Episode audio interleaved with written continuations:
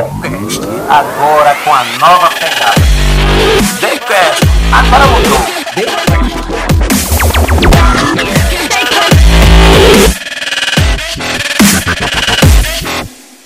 Olá pessoal, estamos de volta com o nosso Daycast e dessa vez ainda em São Paulo nessa primeira temporada. Uma satisfação, uma alegria, não é isso, Renata? Isso mesmo, olá pessoal. Como Jailson disse, Uma sat... estamos aqui em São Paulo e que satisfação estarmos aqui hoje. Muito bom.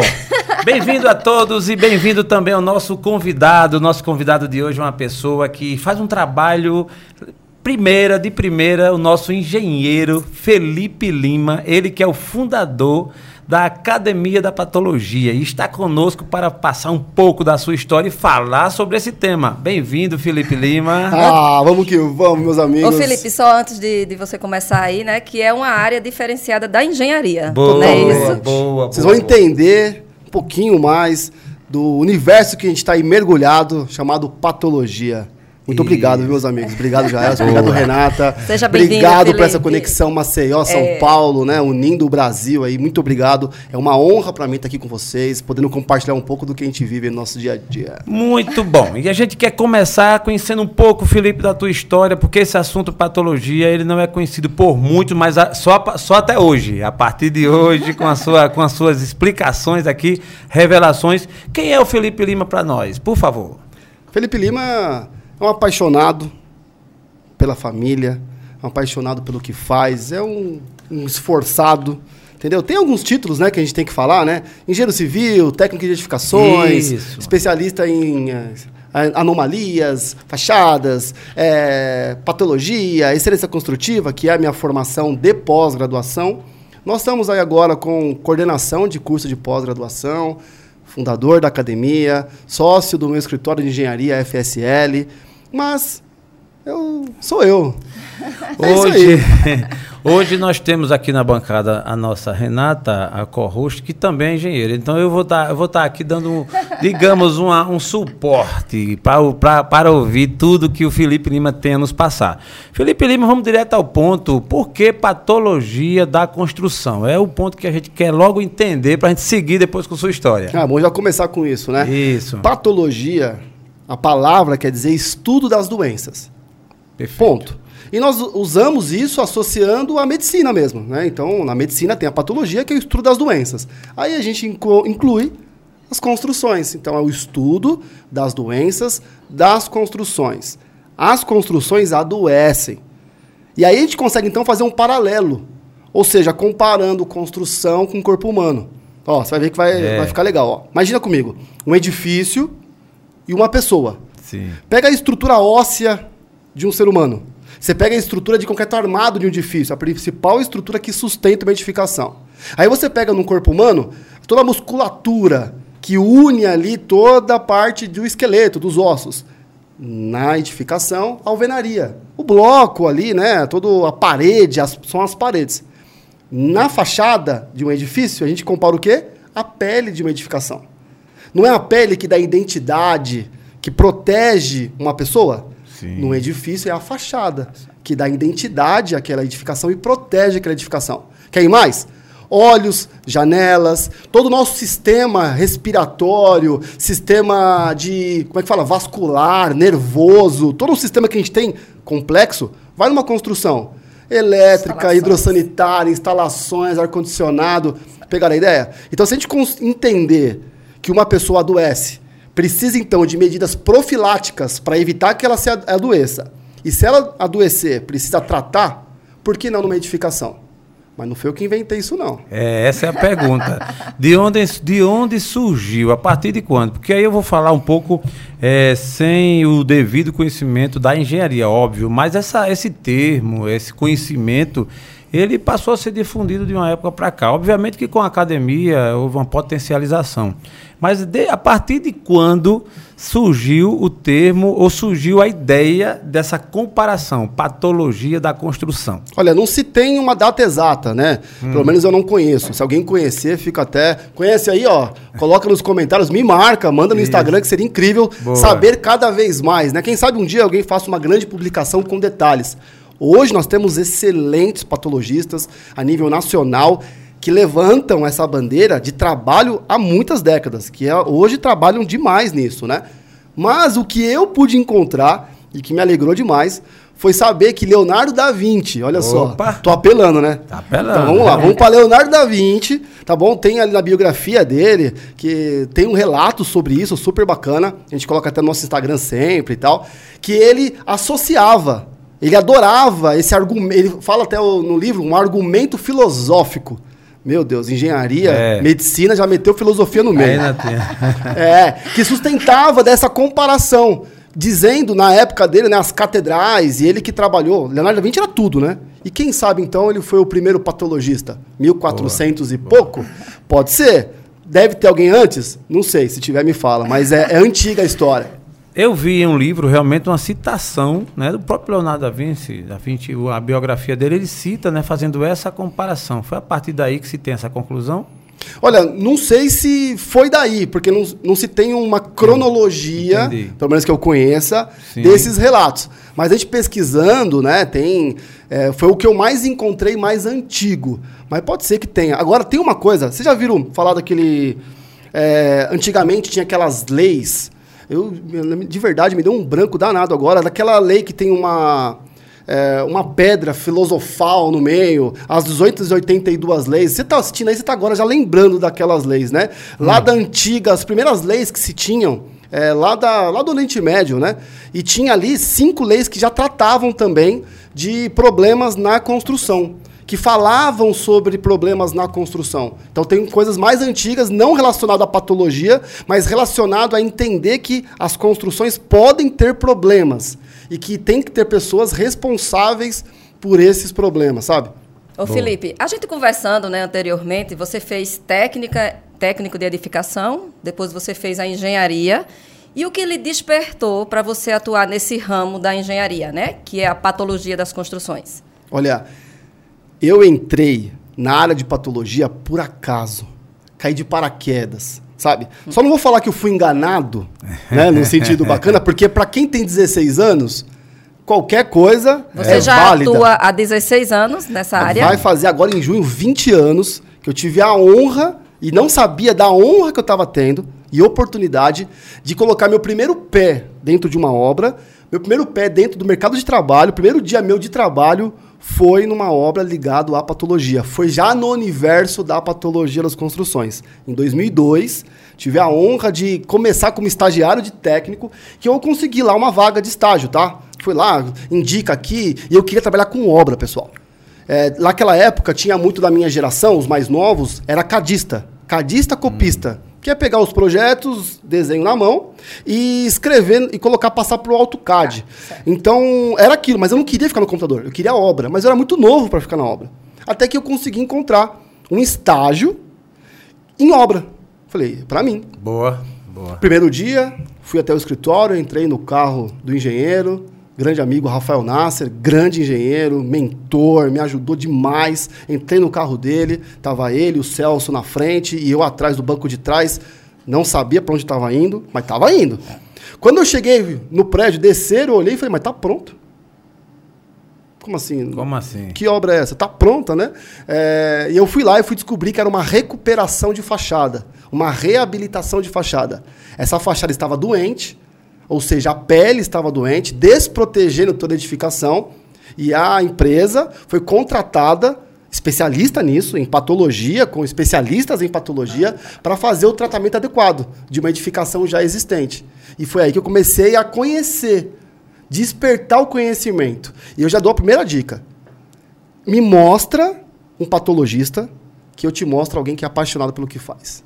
É uma área apaixonante. Então eu entrei, comecei a me apaixonar. Enfim, tem outras histórias aí, mas foi por isso. Foi a patologia que me encontrou. Certo. Sabe? Então depois foi só uma questão de consequência. Ô Felipe, qualquer engenheiro pode ser patologista? Sim. Qualquer Na verdade, a, as- a atribuição do patologista é uma atribuição do engenheiro.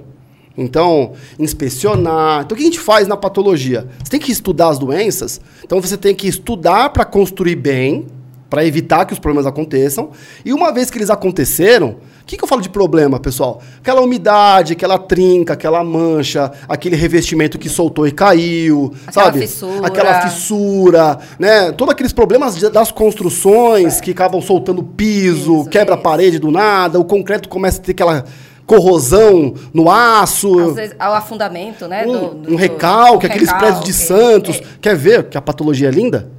Patologia é turismo, meu amigo. Pra que, que o pessoal vai na Torre de Pisa? Pra ver um problema patológico. Pra ver ela torta, né? É, pra ver Aí que tira torta. aquela fotinho lá assim, né? Na verdade, né? Chique, né? Aquela fotinha segurando ali pra ela não cair. Foi um problema patológico. Que deu um recalque diferencial. Olha que chique. A gente começa a falar de maneira chique. é. Tá bom? E aí, tanto é que reforçaram a Torre de Pisa, mantendo ela inclinada. Tá Ali foi, reforçada. ali foi a propósito, né? Foi reforçado. De Olha, assim? entendo que sim, entendo que sim, tá? Porque é possível fazer É, isso. ficou uma- ficou um marco, né? uma Ficou algo diferente. turística Tá bom? forte. Então, assim, tem um problema? Então a gente vai inspecionar, vai estudar o problema, vai diagnosticar quais são as causas desse problema, qual é a origem, quais foram os mecanismos, e a gente consegue, então, prescrever terapia. Qual que é a forma melhor de consertar o problema? Em tese, os engenheiros têm essa atribuição, claro. Mas a engenharia é muito grande. Então tem um- uma galera, engenharia, arquitetura, muitos arquitetos, arquitetas, tecnólogos, se especializam, tá? Expert, ficam especialistas, focam nisso, estuda, diagnostica e trata. E aí sim, qualquer um desses pode entrar. E aí, meu amigo, eu sou fã dessa parada, então eu vou falar aqui, posso falar à vontade como fazer isso, como se tornar um expert.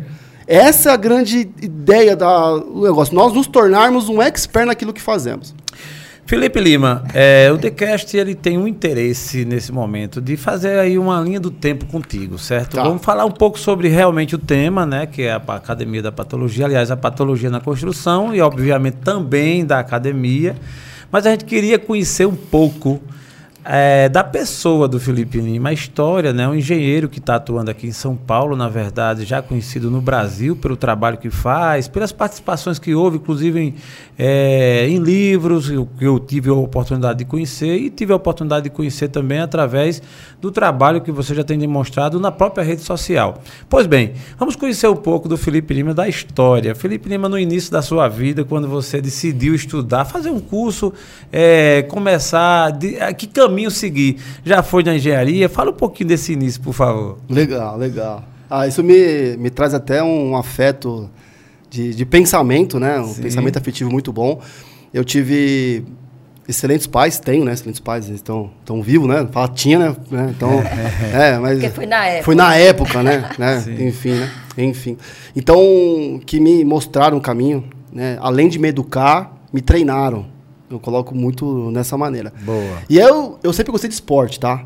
Sempre fui o Felipe de esporte, jogava handball na escola e gostava de natação. Boa. Nadar, pra mim, então eu aprendi muito disciplina. Meu pai é policial militar, então, claro, a disciplina já é um- algo natural dentro da rotina de uma casa nesse sentido. É, eu tinha, gostava muito de esporte. Então eu fui pra natação e descobri que eu era, de certa maneira, bom, me destacava, sabe? Sim. Gostava do que eu fazia.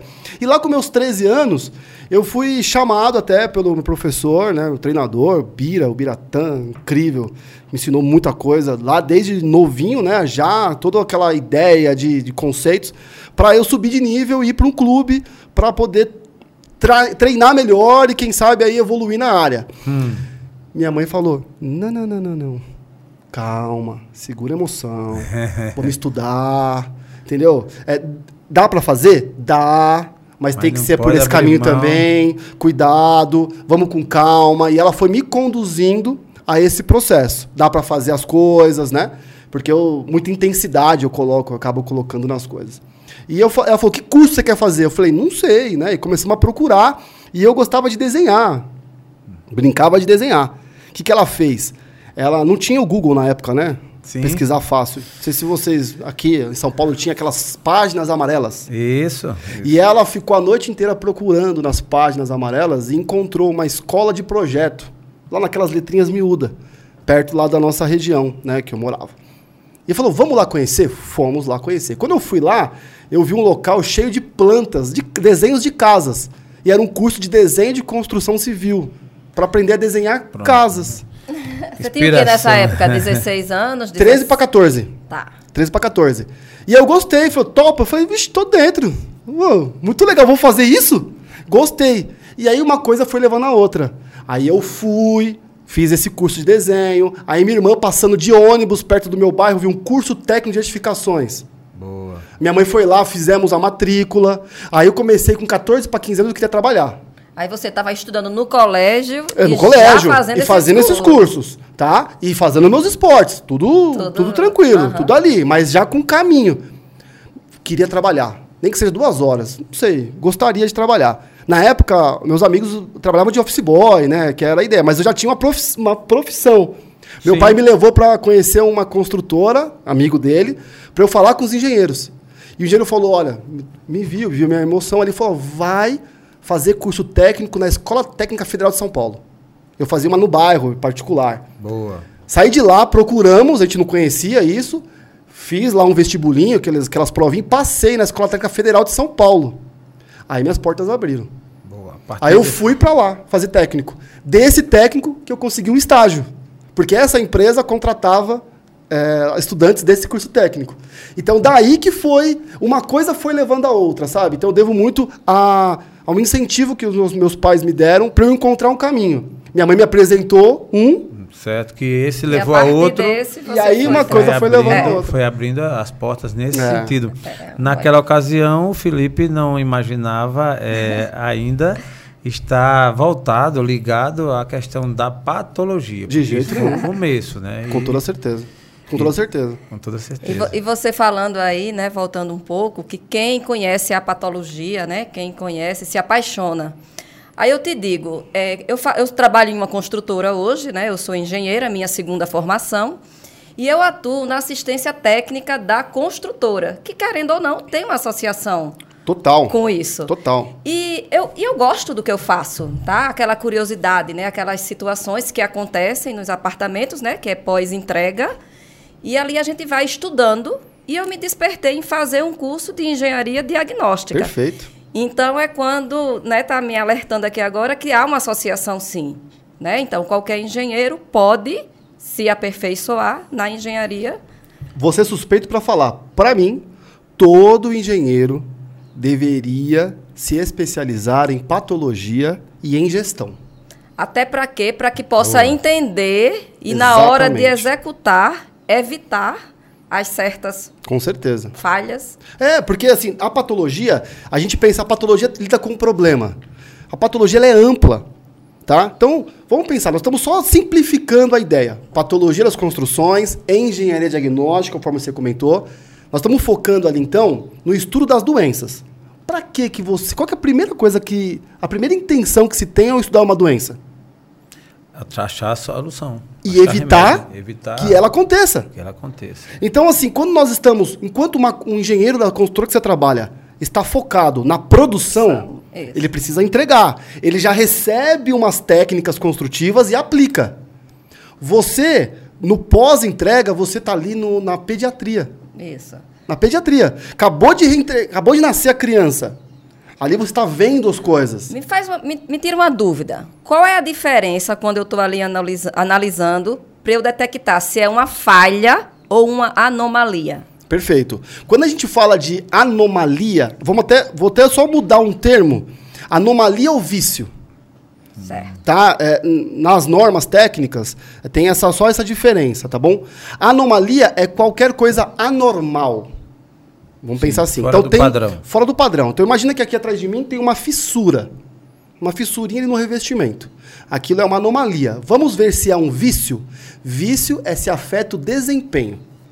Afetou o desempenho dessa parede, dessa edificação, e falamos de desempenho, já vou entrar um pouquinho mais técnico, tá?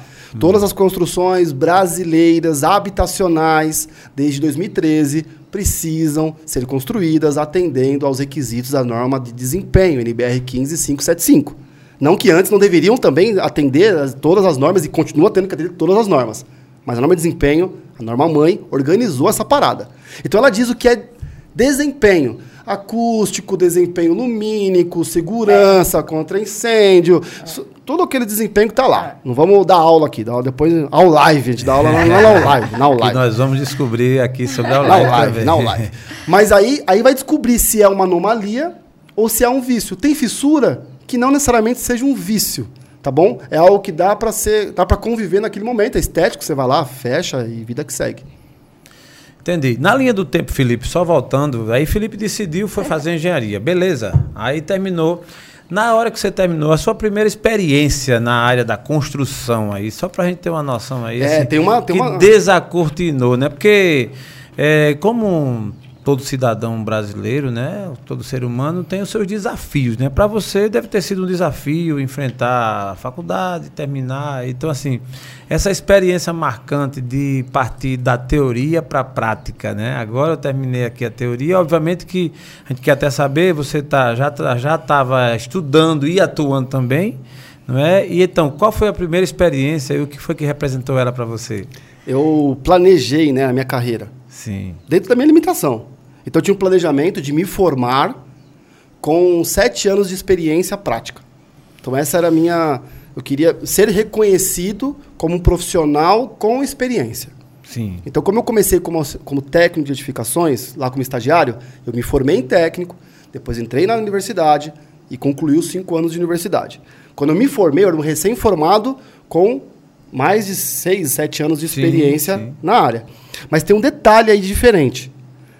Quando eu tinha 13 para 14 para 15 anos, eu tinha o sonho de ser engenheiro. Comecei a despertar por causa daqueles cursos Sim. para construir prédio.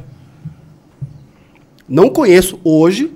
Talvez se um dia meus filhos for querer ser engenheiro que não tem nenhuma pressão, nenhum estímulo. Estímulo pode até ser que tenha, mas não, não sei se eu estou querendo me fazer entender, mas não tenho nenhuma preocupação quanto a isso. Sim, eles vão ser aquilo que eles quiserem ser e vão ser- receber todo incentivo.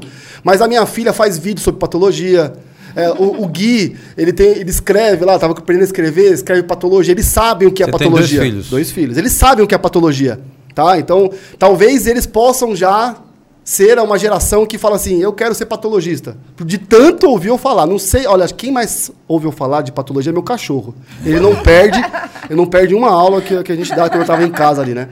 Mas na época não, eu queria ser engenheiro de construção. Mas entrei numa obra de patologia, lembra? No universo de lógico, patologia. lógico. Então eu tive contato com patologistas incríveis, sabe? Ricardo Zucos, Rafael Nasser, Joel Levi, o Dirceu Franco de Almeida, ouvia falar da Falcon Bauer, que é referência nacional, todo aquele ambiente. Me apaixonei e falei, essa é uma área espetacular. Obra aqui, obra lá, desafio, todas aquelas coisas nossas, reabilitando. Quando eu estava no meu quarto ano de faculdade, final do quarto ano de faculdade, eu me casei, eu estava no terceiro ano de faculdade. No quarto ano, eu falei, Priscila, eu não sei se eu quero me formar trabalhando com patologia. Porque se eu, meu planejamento, minha limitação na época, se eu me formar como patologista, trabalhando patologia, talvez eu só faça isso a vida inteira. Talvez eu não vou ter oportunidade para fazer uma outra coisa, porque eu já vou ter toda a minha experiência com isso. Vou ser um recém-formado especialista em patologia. Eu gostaria de construir um prédio. O sonho da infância. Sim. Talvez a hora não é agora. Eu entrar numa construtora como estagiário não é muito mais fácil do que eu já entrar como engenheiro sem experiência? Fui até o meu patrão, bati na porta dele, falei, olha, estou aqui já há quatro anos, a gente conversou, e falei, eu gostaria de... O meu último ano eu sair daqui e eu ir trabalhar... Já estava formado como técnico, estava registrado já como técnico. Falei, eu quero sair, eu quero trabalhar como estagiário, fazer um downgrade, mas para estar num ambiente de canteiro de obras. Cara, ele super entendeu. Falei, é incrível, né? E falou: pode passar um dia, um mês, dois meses. Quando você encontrar o que você quiser, você me fala. Que aí você vai com o maior carinho do mundo. Saí da sala dele, já entrei no meu, sentei no meu computador, comecei a, a mandar ali as coisas. Né? Ele, história ali na Paulista, né? Então já é uma região que eu sempre sou fu- super fã. Em uma semana eu estava empregado. Em uma semana. Já nessa linha. Aí da- eu fui como técnico em edificações numa construtora para trabalhar em canteiro de obras. Recomecei, vamos chamar assim, Entendi. dentro de uma área totalmente nova. E fiz meu último ano de engenharia como auxiliar de engenheiro dentro de canteiro de obra. Saí da área da patologia, mas a patologia nunca sai da gente.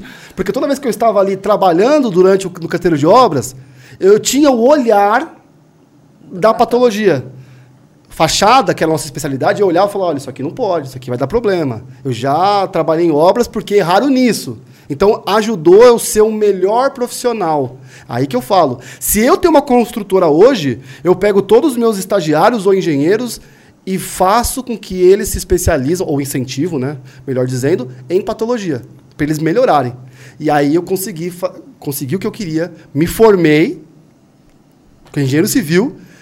No outro dia, tive a oportunidade já de, de ser promovido a engenheiro civil na empresa, assumi a obra que eu já estava cuidando e, e eu concluí o prédio que eu estava trabalhando. Então, nessa construtora, do começo ao fim, eu entrei lá como técnico, vendo um terreno e saí de lá como engenheiro, depois de três, quatro, três anos e meio, entregando as chaves dos apartamentos e fiz a minha obra completa. Quando eu terminei, eu falei, muito obrigado, valeu, e voltei para patologia. Opa. Vi- vi, vivi o que eu queria e voltei para patologia. Já- nunca atuou como assistência técnica? de Na assistência técnica, Nunca não. atuou. Não. Tá. É. Uma pergunta é, de quem talvez não conheça tão bem, mas a gente está citando aqui dois termos: é engenharia diagnóstica e patologia da construção civil. Como diferir e por que a- é, os dois termos? Espetacular. Essa pergunta é o seguinte: uma vez eu vi um, até uma entrevista do Zeca Pagodinho no Jô Soares e perguntou qual é a diferença do pagode e do samba, né? Falou: ó, o, o samba é um, é um batuque e tal, e o pagode? O pagode também, né? E aí tem aquelas nuances, aquelas brincadeiras, boa, né? boa, boa, gostei. É, Quero ver se a patologia é um samba e o- a, a engenharia diagnóstica é um pagode. Vamos ver. Então vamos lá, vamos, vamos, vamos trazer para a palavra. Patologia, estudo das doenças. Perfeito. Engenharia diagnóstica é que promove, então, a investigação técnica. Tá? Ah, os, os grandes mestres aí, percursores da engenharia diagnóstica, Tito Lívio, Marco Gulo, Jerônimo Cabral. Em 2005, eles trouxeram esse termo em engenharia diagnóstica, então ele é mais recente, tá bom? Esse Certo, termo. certo. Em 2009 começou a se usar cada vez mais. Tem várias publicações, tanto é que, mano, se liga na honra. Eu faço parte de um dos 33 escritores do livro Manual de Isso. Engenharia Diagnóstica, segunda edição, na qual esses todos esses feras, mais a Estela e tal, são os coordenadores do curso. Então são pessoas contemporâneas que estão aí trabalhando, fazendo acontecer, são os percussores da engenharia diagnóstica. Então eles organizaram, vamos pensar assim, a disciplina da investigação técnica. Então, na patologia tem engenharia diagnóstica. Porque na patologia, no estudo das doenças, eu preciso investigar tecnicamente. Ao investigar tecnicamente, eu preciso estudar as doenças das construções. Perfeito. Então, eu, eu resu- resumo numa coisa. Assim como vocês que são lindamente casados. Você é papel azul, você é um papel amarelo. Pode ser qualquer cor. Pode ser azul? Sim, Pode ser amarelo? pode, tudo bem. Pode ser rosa? Pode ser rosa. Então, rosa. Escolheu? Tá escolhido, né? É. Então, cola o Eu papel. não nada contra o rosa também, não. Viu? Pode, Tem problema. Eu venho posso ser Tem rosa, não tem problema não. Embora já que tá aqui de azul, então vamos embora. Vamos de azul. Vamos de azul. Azul rosa. É mesmo? é? Azul e rosa. Combinou, Pronto. combinou, combinou. bom? É isso mesmo. Um casamento igual patologia e engenharia diagnóstica. Pega o papel azul, cola no papel rosa. Aquela cola branca que a gente fazia na Boa, mão e boa. fingia que era uma pele. Cola. Espera secar. Agora separa. Pronto. Você consegue? Não mais. Não consegue separar a patologia. Somos E inseparáveis. se separar, vai sair com o papel rosa, vai sair com o papel azul. É, não tem jeito, tá misturado. Não é mais a mesma coisa. Juntos e misturados. Eu tô dizendo assim que não é mais a mesma coisa. Vocês já são um. E, e um tá no outro. Sim, e às vezes a gente nem percebe. Sim, sim. Não é verdade? É. É. Mas eu- isso tem eu tudo a tô- ver. eu vou- eu vou filosofada Tá legal, né? Tá É Felipe? Lima, Patologia do amor. Já pensou um engenheiro filósofo? Nossa! Já pensou? Felipe eu até me Lima. perdi que eu tava falando aqui, tô brincando. Mas eu gostei, você se fez entender.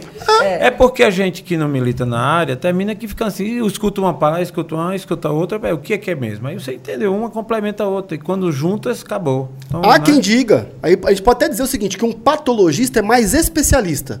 E o engenheiro diagnóstico é mais generalista. Generalista. Então o engenheiro diagnóstico, ele vai fazer um diagnóstico, ele é o Sherlock Holmes, que vai fazer ali o diagnóstico, investigar o que está acontecendo. Ele consegue explicar os mecanismos.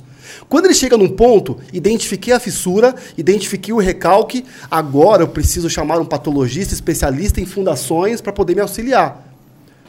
Pessoal, Tá. vamos entender uma parada. A engenharia, e aqui eu falo para todos, vou falar até na câmera. Se você encontrar um engenheiro, não fala para ele. Você é engenheiro civil? Você é engenheira civil? Então constrói um projetinho. Quantos pilares eu coloco na minha casa? Ou resolve aquele problema para mim. A gente chega para um cardiologista e mostra para ele que a gente está com dor no pé. Porque a medicina está cada vez mais especializada. Sim. A pessoa só vê pé, pé, pé. Quando ela olha o teu pé, ela já sabe, tem a intuição técnica, tem uma porrada de coisa. Verdade. Expert. Tá bom? Tem o clínico geral? Tem. Talvez o clínico geral seja o, o que eu chamo de patologista geral ou engenheiro diagnóstico. Geral, Tá. que vê um pouco de tudo, mas encaminha. Opa, deixa eu ver aqui. Vai pro cardiologista. Não, e vai mais, pra do, tal. e mais do que isso, gostei do que eu vi, porque assim, quando você fala do diagnóstico, é um estudo que é feito antes de tirar a conclusão. É assim, eu acho que você vê, porque quem não entende, o cara olha é uma, o que chamam de fissura e outro você pode alguém chama de rachadura, né? Existe tecnicamente uma diferença, então não é a mesma coisa. Aí para quem é, vai fazer o trabalho do diagnóstico, né? Ele deve ter aí um princípio, uma base técnica, Toda uma metodologia. toda uma metodologia para poder chegar nesse, nesse consenso, É. né?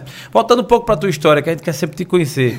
É, Você pergunta a história dele e eu vou perguntando. boa, boa, tá, Tá- tá um bate-bola legal. Tá combinado, eu, mas tem Que eu algumas já tô coisas... com outra Eu tô- pergunta Boa, aqui. boa. Então vai, vai na bola, vai, vai nessa. Eu, eu queria conhecer um pouco mais, porque assim, é tão interessante esse tema, é, especialmente para mim, eu tenho interesse em explorar para conhecer realmente essa diferença. Porque quando a gente fala da engenharia, é uma visão muito ampla, né? Engenheiro é, como quase muitas outras profissões, são muito ricas, né? A engenharia também, né? Tem o engenheiro estru- estrutural, né? Tem, enfim. E aí tem o patologista. Mas Felipe Lima, nessa história toda, aí ele resolveu é, entrar nessa área da patologia, se apaixonou, foi evoluindo tal. Você também tem uma pegada empreendedora, né? Você passou a ter um- uma visão própria no sentido de investir. A partir de que momento você deixou de ser eh, vinculado e passou a ter um negócio seu mesmo, em que ligado à patologia? Como é que isso aconteceu? Olha, não sei se também já incentivado pelos pais ou convivendo, né, com o tipo, a forma de vida e de visão, você me perguntar desde quando que eu comecei a ser empreendedor. De verdade mesmo, e é isso que eu tento passar pra galera da academia. Desde os 16 anos. É, e eu, e porque você pode até empreender num negócio que não seja seu, mas é empreendedor. A visão Você- empreendedora está dentro. Você vai empreender sempre no negócio que é seu, porque você vai empreender em você. É. Entendi. tá? Se você começar a olhar, se você tem um patrão e olhar ele como patrão, talvez você não seja empreendedor. Mas se você mudar a ótica e olhar ele como cliente, por que, que a gente não pode ter um cliente único? Ser um empreendedor com um cliente único. E você o atende. Ah, mas eu estou correndo pelos sonhos dele. Por quê? Por que, que você não pode trabalhar para um cliente único e correr atrás dos seus sonhos?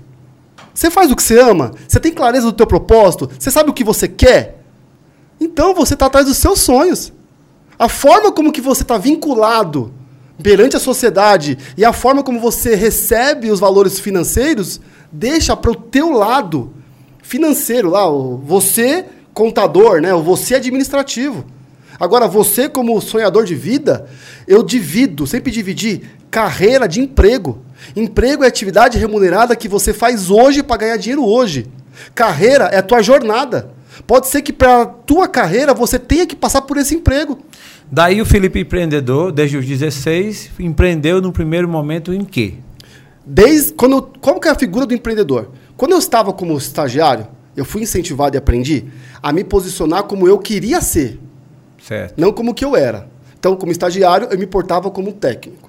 Como técnico, eu me portava como engenheiro. Como engenheiro, eu me portava como coordenador. Como coordenador, eu me portava como se eu fosse o empresário. Estou simplificando. Postura de dono. Mas é, é uma ideia de você saber lidar, mas que é dono do meu negócio, que era a minha história. Então eu tive várias idas e vindas, tá? Tive em 2011 a 2015, tive uma primeira versão como o dono do CNPJ, vamos, cha- vamos chamar assim, desenvolvendo algumas coisas. Comecei a, a desenvolver um trabalho para essa empresa que eu trabalhei lá dos meus 16 anos. E começou a ficar tão próximo. Esse cliente que era, tipo, 10% do meu negócio, começou a tomar 20, 30, 40, 50, 80, 80, 90. E ele me convidou para voltar a trabalhar para ele em tempo integral.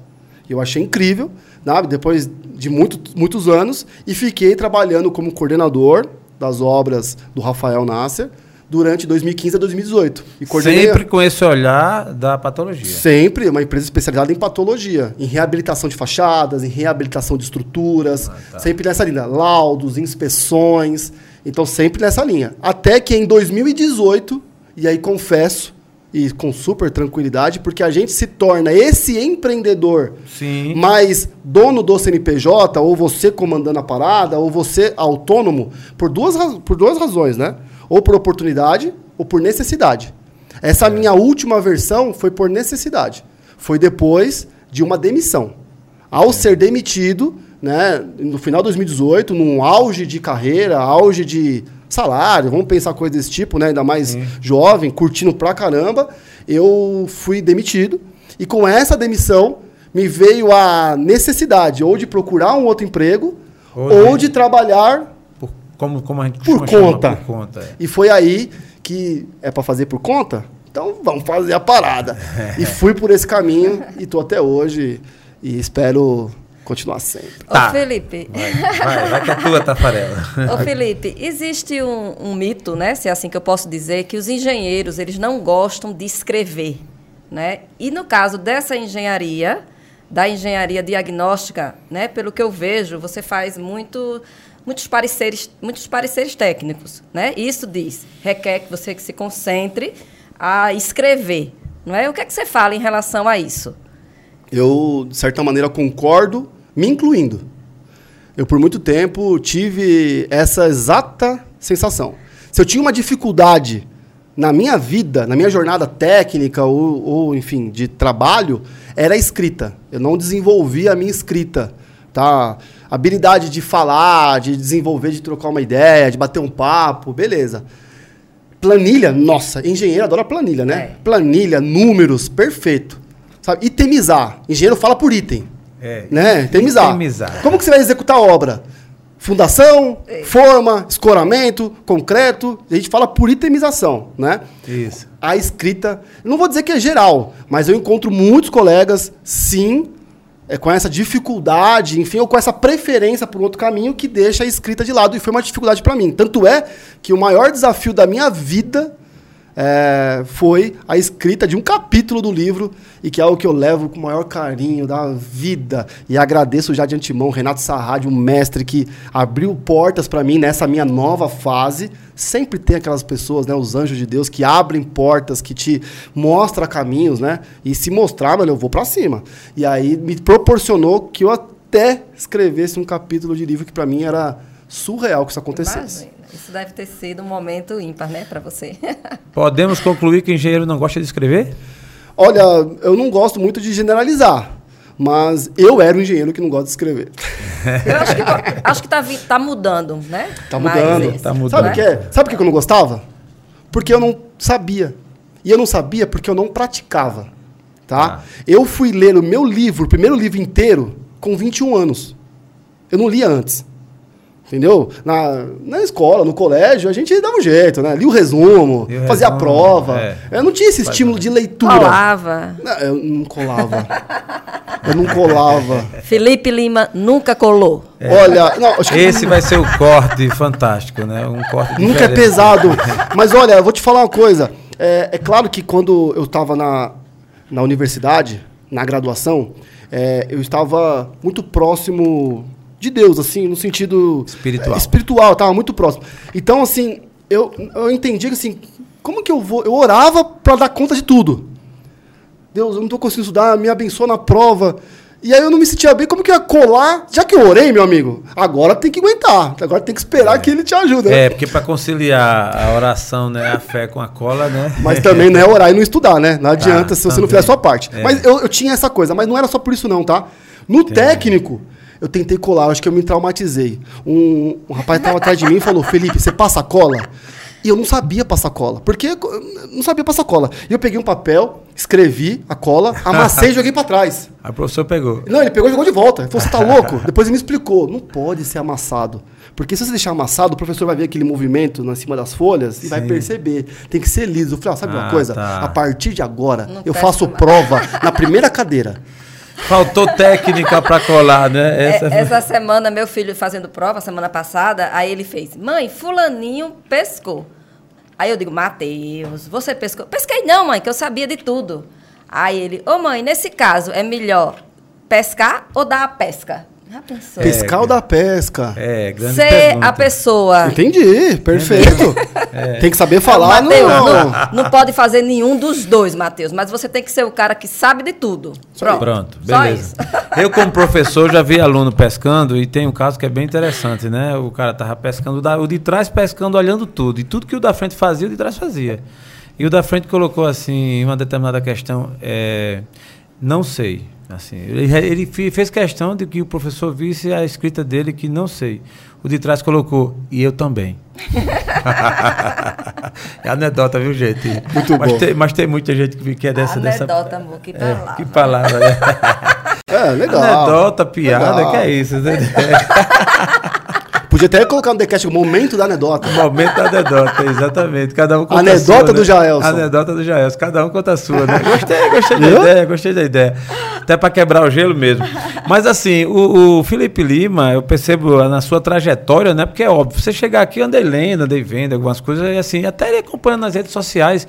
Muito dinâmico, muito prático, gosta Você realmente o de encontrou apresentar. na- nas redes sociais. Encontrei nas redes sociais, exatamente. Que doideira. A gente, é, É. Ela, isso ela pesquisando sobre é, a área de engenharia, fui lá e vi dar um Felipe Lima. Esse cara fala bem pra caramba.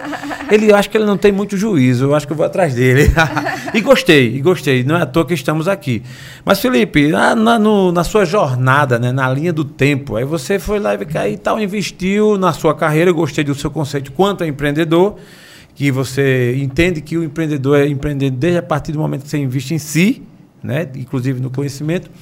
Você passou a não somente gostar da patologia, né, admirar, mas passou a ensinar também, passou a dissimular, de disseminar, aliás, essa tese.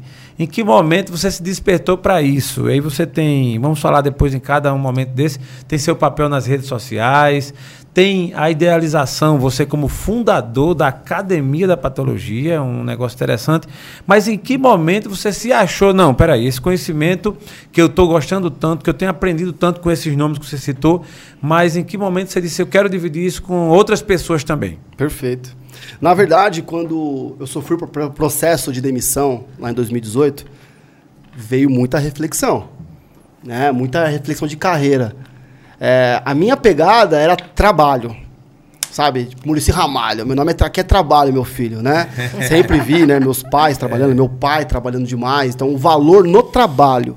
Tanto é que eu errei. Dentre de vários outros erros, eu me formei em 2018, em 2008, só fui fazer pós-graduação em 2019. Dez anos sem me especializar. Porque é trabalho. Agora é trabalho. Por duas coisas. Primeiro que para mim, chegar em engenharia já foi o máximo. Para minha família, para o que eu vivia, sabe? É, é, mim, pela minha infância, enfim, pela, pela galera. Então, para mim, chegar a ser um engenheiro, eu não, não vislumbrava nenhum outro título, nenhuma outra posição. Não tinha nenhuma. Ah, você pós-graduado, você isso. Não era para mim, sabe? Tipo, já tinha chegado no ápice. Então, tava excelente. E eu trabalhava. Era muito trabalho. Demais. Gostava. Sim. Quando fui demitido, me veio dentro do pensamento alguns insights, que foi um que motivou até a Academia da Patologia, experiências Sim. desse período. Uma delas foi o quê? O que, que eu posso fazer de diferente, além desse trabalho braçal técnico? E aí eu comecei a me despertar para a carreira de professor. Foi, eu acho que professor é uma carreira bacana para mim. A galera começa a conversar com você, né? Pô, você fala bem, sabe? Aquelas coisas que vêm, né? É, em escola, seminário de, de escola, então a gente sempre acaba Não, pode deixar que eu falo, né? Na igreja, então quando precisava falar na frente, às vezes até ministrar uma palavra para os jovens, para a galera, até na igreja a gente acabava fazendo. Então tinha essa, falei, pô, mas era interessante. E eu comecei então a investir nessa área. Fiz um currículo para tentar dar aula de técnico de edificações, porque eu podia como engenheiro civil, não encontrei oportunidade. Falei, então vou fazer uma palestra. Montei uma palestra sobre patologia das construções Deze- nessa época, 17 anos de experiência na- em patologia e dentro de construtora, com uma carreira bem formatada. Falei, vou fazer uma palestra sobre patologia das construções. Ninguém quis escutar. Momento ímpar do, fina- do, do Felipe Foi Lima. mesmo, Felipe. Foi, porque. Não, pare... Você colocou para vender e não, teve nenhum inscrito. Não, não tinha isso. Olha que muito louco. Olha que muito louco. Nós estamos falando de 2019, 2018. Tá. Sim. 2018 para 2019, é, parece que é, é 30 anos. Nós vivemos 33. 33. Tá é. bom? Então nessa época não tinha rede social do jeito que tinha hoje, não tinha palestra online como tinha hoje. Então qual que era o caminho? Universidades ou instituições. Vou dar uma palestra. Então eu fui até universidades, amigos que eram professores, me conectei, eu come- consegui contato de um coordenador de curso de, de engenharia civil. Falei, olha, eu gostaria de ministrar uma palestra sobre patologia. Se você achar que é interessante para os seus alunos, me convida. Ah, beleza, a gente vai se falando. Ah, legal, a gente vai se falando. Aí vai legal. Ninguém se interessou. Entrei na pós-graduação sem condições financeiras para entrar. Se der tempo, depois até conto essa história, como é que foi isso. Opa! Mas entrei na pós sem ter condições para entrar. Você foi estudante dessa pós. Aí eu fui estudante da pós. Tá, de engenharia diagnóstica. De- de- é, na verdade, é Excelência Construtiva e Anomalias, o nome bonito, chique aqui pelo Mackenzie de São Paulo, que é uma das maiores instituições do Brasil. É, foi, era um sonho também estudar lá. Enfim, a parada que tá, falando do, do estudo, de dar aula, de Sim, ensinar, sim, sim. eu te queria, meu, eu falei, agora eu vou fazer uma palestra. Vou fazer. E ninguém, não encontrava caminhos. Aquilo que a gente estava conversando até no almoço, amigo Jaelson. Você precisava de algumas pessoas que te dessem acesso.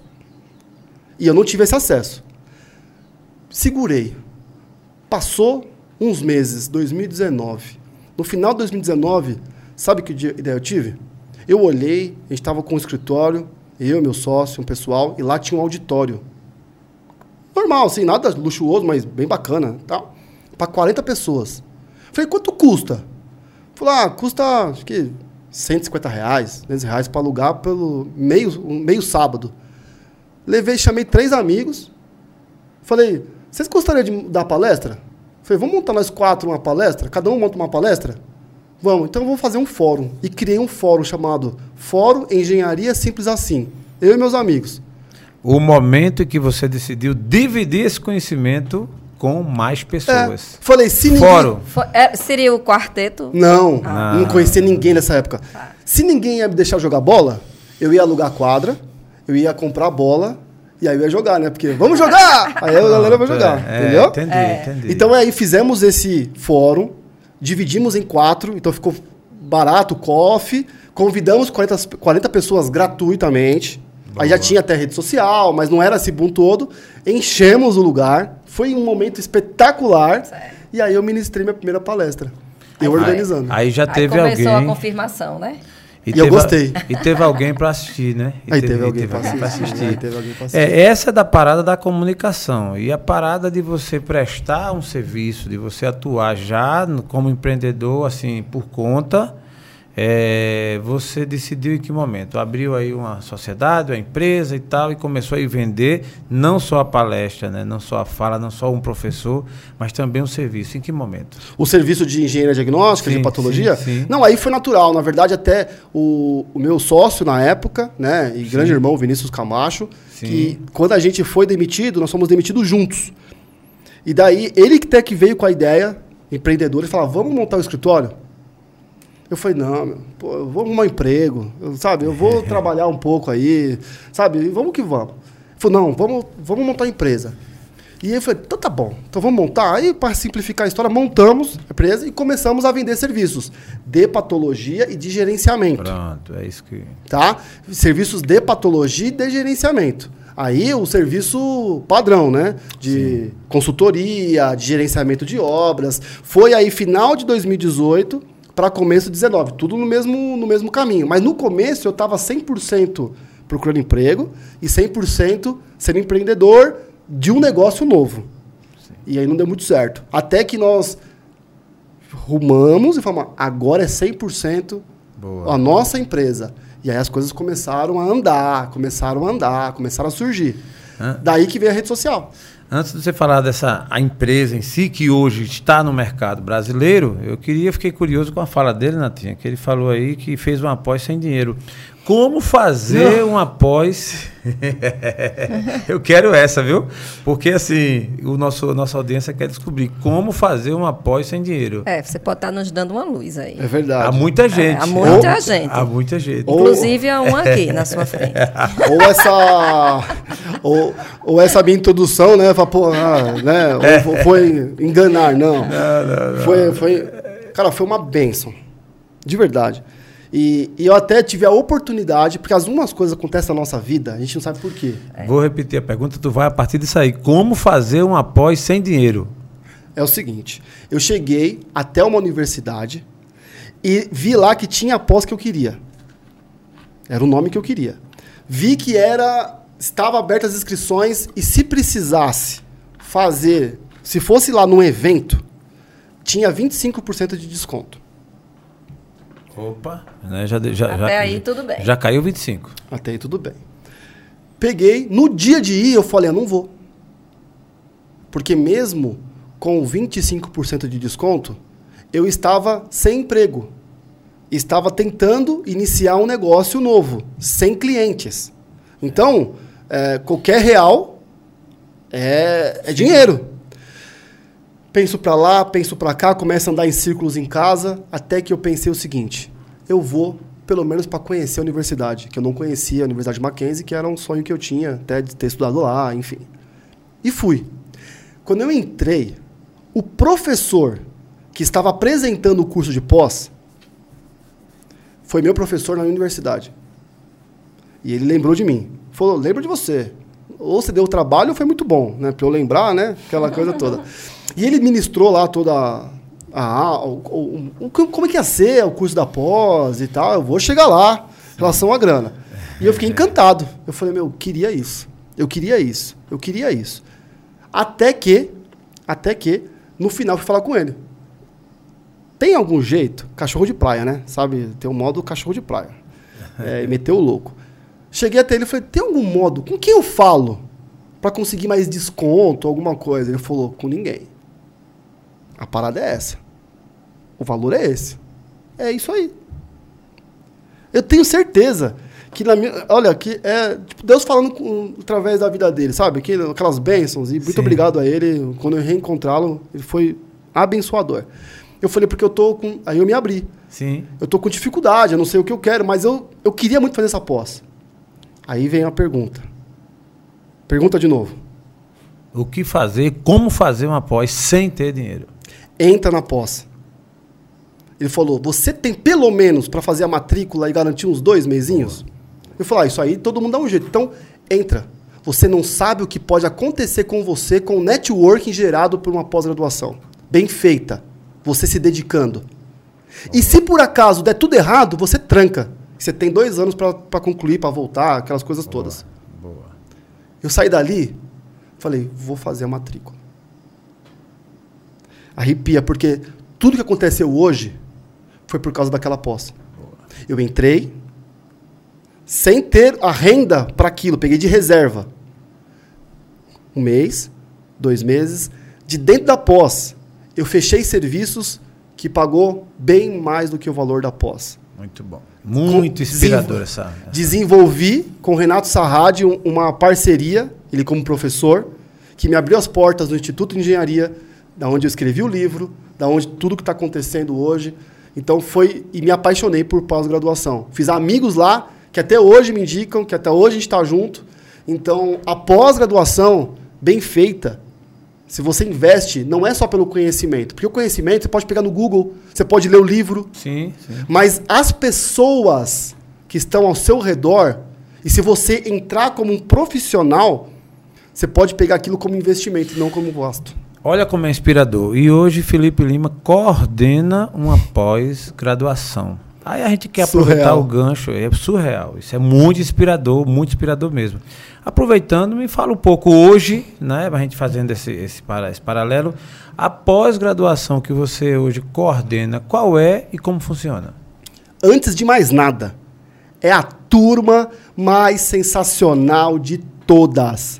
Vocês não têm noção. Quem não entrou na turma 1, olha, perdeu uma oportunidade, porque o turma espetacular. Eu não tô brincando. Os professores que estão ministrando lá só tem falado bem. A galera no grupo, olha, eles são incríveis. Vocês são incríveis. E acreditaram no projeto, né? Ser turma 1 não é fácil. Ser turma 1 é de uma. É, para mim, vai estar no meu coração para a vida inteira. Vai ter a turma 2 agora. Em maio já está tendo a turma 2. Pós-graduação em Patologia das Construções.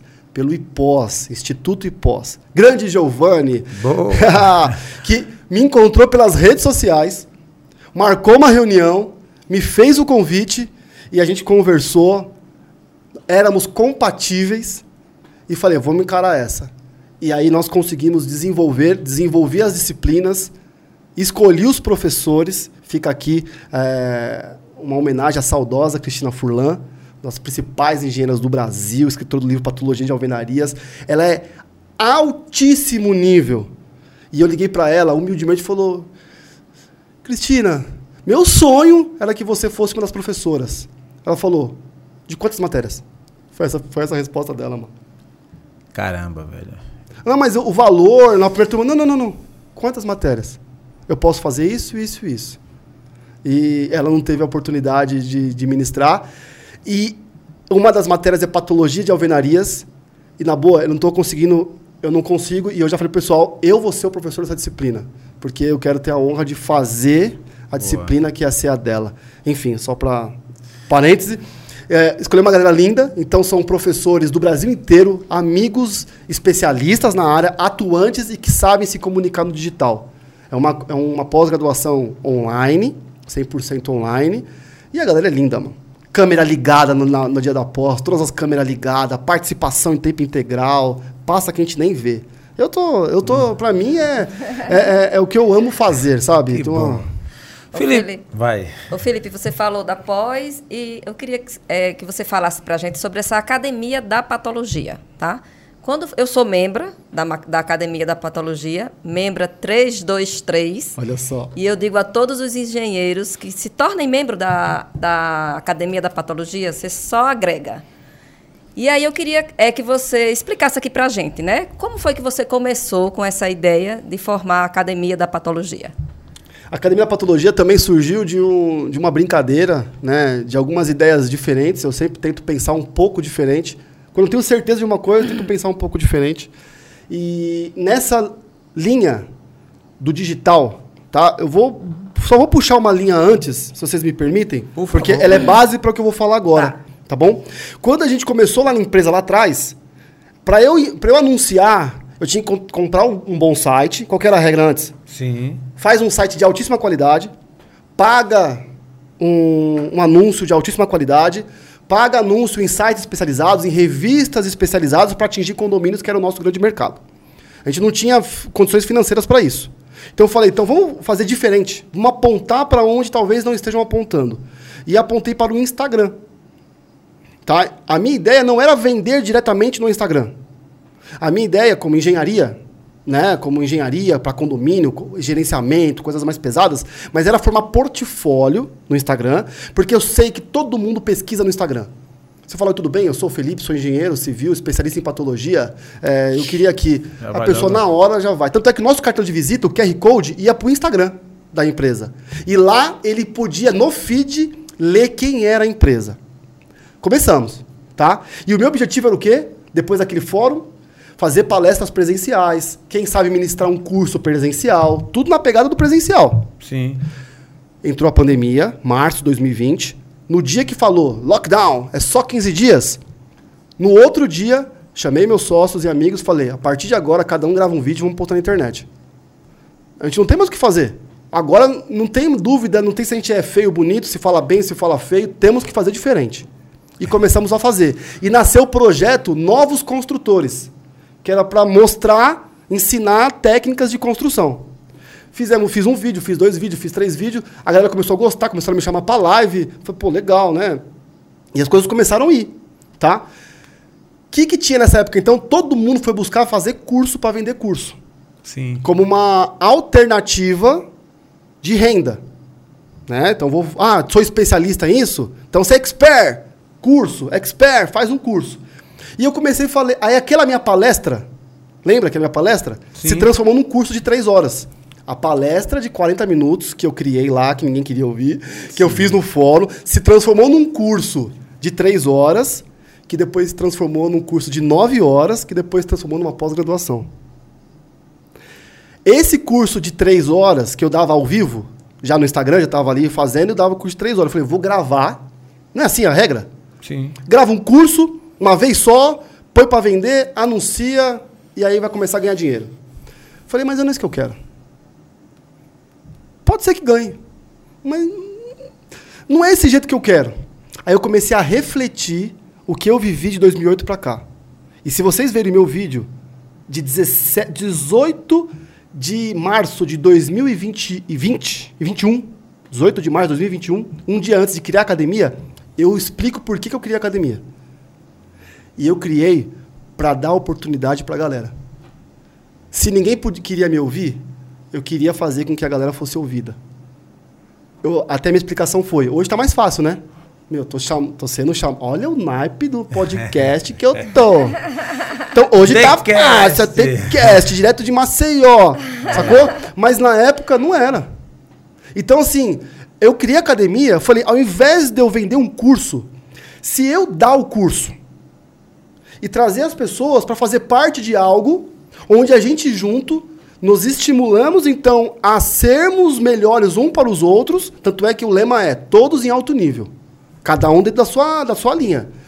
Então a gente cria ambi- ambiente para que se você quer falar de patologia, você fala, você cria então oportunidade, crescimento, um ajuda o outro, quem está mais experiente ajuda quem está mais para baixo, quem está mais para baixo incentiva quem está lá em cima e bate palma no sentido positivo, vibrando por quem está lá em cima. Doideira, né? E criei. Falei, ah, então vamos ao seguinte, ó, a pessoa paga pouquinho ali por mês para fazer parte, tá? Ganha o curso gratuito, que é bem mais do que esse, é muito mais do que esse valor, já vou gravar mesmo, eu gosto de fazer. E a gente faz fóruns, a gente faz ambiente, cria um ambiente. Mandei pro meu estagiário, e ele falou: espetacular, gostei, eu vou ser o 002. Né? Eu falei, eu vou ser o 01, vou ser o 02. E e- esse, esse áudio. É, qual nota? Olha que lindo. 323. Caramba, do 1 e o 2 já tem 323. 450. 450. E, 451. É, Boa. exatamente. Boa. Vou entrar... Estamos juntos. e foi nessa linha. E vamos lá, quem pode entrar na Academia da Então, Patologia? A Academia da Patologia, qual que, é o- qual que é a missão? Todos em alto nível. Todos em alto nível. Então a parada, todos em alto nível. Todos. Se você é um apaixonado pela área, quer consumir conteúdo sobre a área, quer conversar sobre a área, sabe, quer crescer, ajudar e ser ajudado, quer estar nesse meio, meu, chama nós. Vem para academiadapatologia.com.br. Então é um ambiente para proporcionar duas coisas: networking e desenvolvimento de habilidades na área de patologia. A academia é para isso. Boa. Ponto. Networking e desenvolvimento de habilidades. Só que já que a gente tem que trabalhar, já que tem que fazer, é o francês, né? Já que. Já que tem que fazer tudo isso, Já que tá aqui. já que tá aqui, Já que tá aqui, né? já que tá aqui, por que não ser mais divertido? Curtir o processo? lógico. Por que não ser mais leve? E esse é o ambiente da academia. Então foi assim que nasceu, uma coisa foi levando a outra. Aí eu fui só o, o que jogou a parada. Foram os próprios membros, foram vocês que fazem isso acontecer. Que criam isso, que, que transformam disso. Amanhã a gente tem um curso. Você vem de Maceió, tem galera vindo de Curitiba, tem galera vindo de, da praia, tudo que é lugar. É. Pra estarmos Gente, juntos. eu vim de Maceió para São Paulo para fazer um curso com Felipe Lima, um curso de patologias nas fachadas, nos revestimentos das Isso. fachadas. Então, um curso sensacional que em breve terá esse curso aí em Maceió. Aguardem. Muito bom. Isso, Não, é, é, isso é e profecia. por falar em né? academia da patologia, olha, eu geralmente, eu, a gente tem a nossa programação, né? Ao lives, essas coisas, e eu chamo muitos convidados também. E eu só atrapalho os convidados, tá? Então, aqui eu tô como convidado e eu atrapalho quem está me convidando. Essa é a minha vida. A gente vai atrapalhando e vai dando risada. Então, atrapalhando, eu gostaria, claro, de te Opa! presentear, né? Por que não? Porque... Boa! Academia da Patologia. Muito bom, muito bom. Eu vou fazer questão de usar, mas eu vou colocar assim que eu fizer a primeira pergunta. Aliás, eu vou fazer logo aqui o mexame. quem ganha o presente. Isso. Deixa eu aqui, ó. E aí? Ficou legal? Olha. Boa. Felipe Lima, muito obrigado, viu? Faço as minhas vezes aqui agradecendo e realmente apostando de que isso realmente é um trabalho é, sensacional e que tem todo um futuro. Mas eu quero fazer uma pergunta, tem tudo a ver com o que o senhor explicou e até com o que a Natinha fez também. Vamos lá, é, a engenharia eu sempre acompanhei e tal, e a gente tem aquela ideia sempre de que os engenheiros eles cuidam muito da área da razão, por conta das contas, né, dos cálculos, sei lá. E aí a gente vê você com esse trabalho, junto com vários outros é, é, profissionais da engenharia, e que meio dá um- um- uma tendência de fé. Até a sua história, né, da, da primeira, da, da própria pós, eu gostei muito aí quando você faz a inscrição e vai, vai na fé, porque aí você abriram-se outras portas. Engenharia aparentemente não se mexia, não se juntava, não se misturava com fé com, com essa linha que você também segue. Também segue. Obviamente que você é técnico, tem todo o conhecimento também, mas a sua mensagem na academia, nos cursos, nas lives, na sua ap- aparição na, na rede, nas redes sociais, ela, ela, ela levanta muito, assim, vai muito para cima. Você é um homem de fé? Sim, sim. É, a fé é uma característica. A fé não é nem nossa, né? Até a fé que nós temos vem do Pai. Mas eu procuro. Eu procuro viver uma vida com fé. Fé é a certeza das coisas que se esperam, né? Aquilo que a gente quer receber.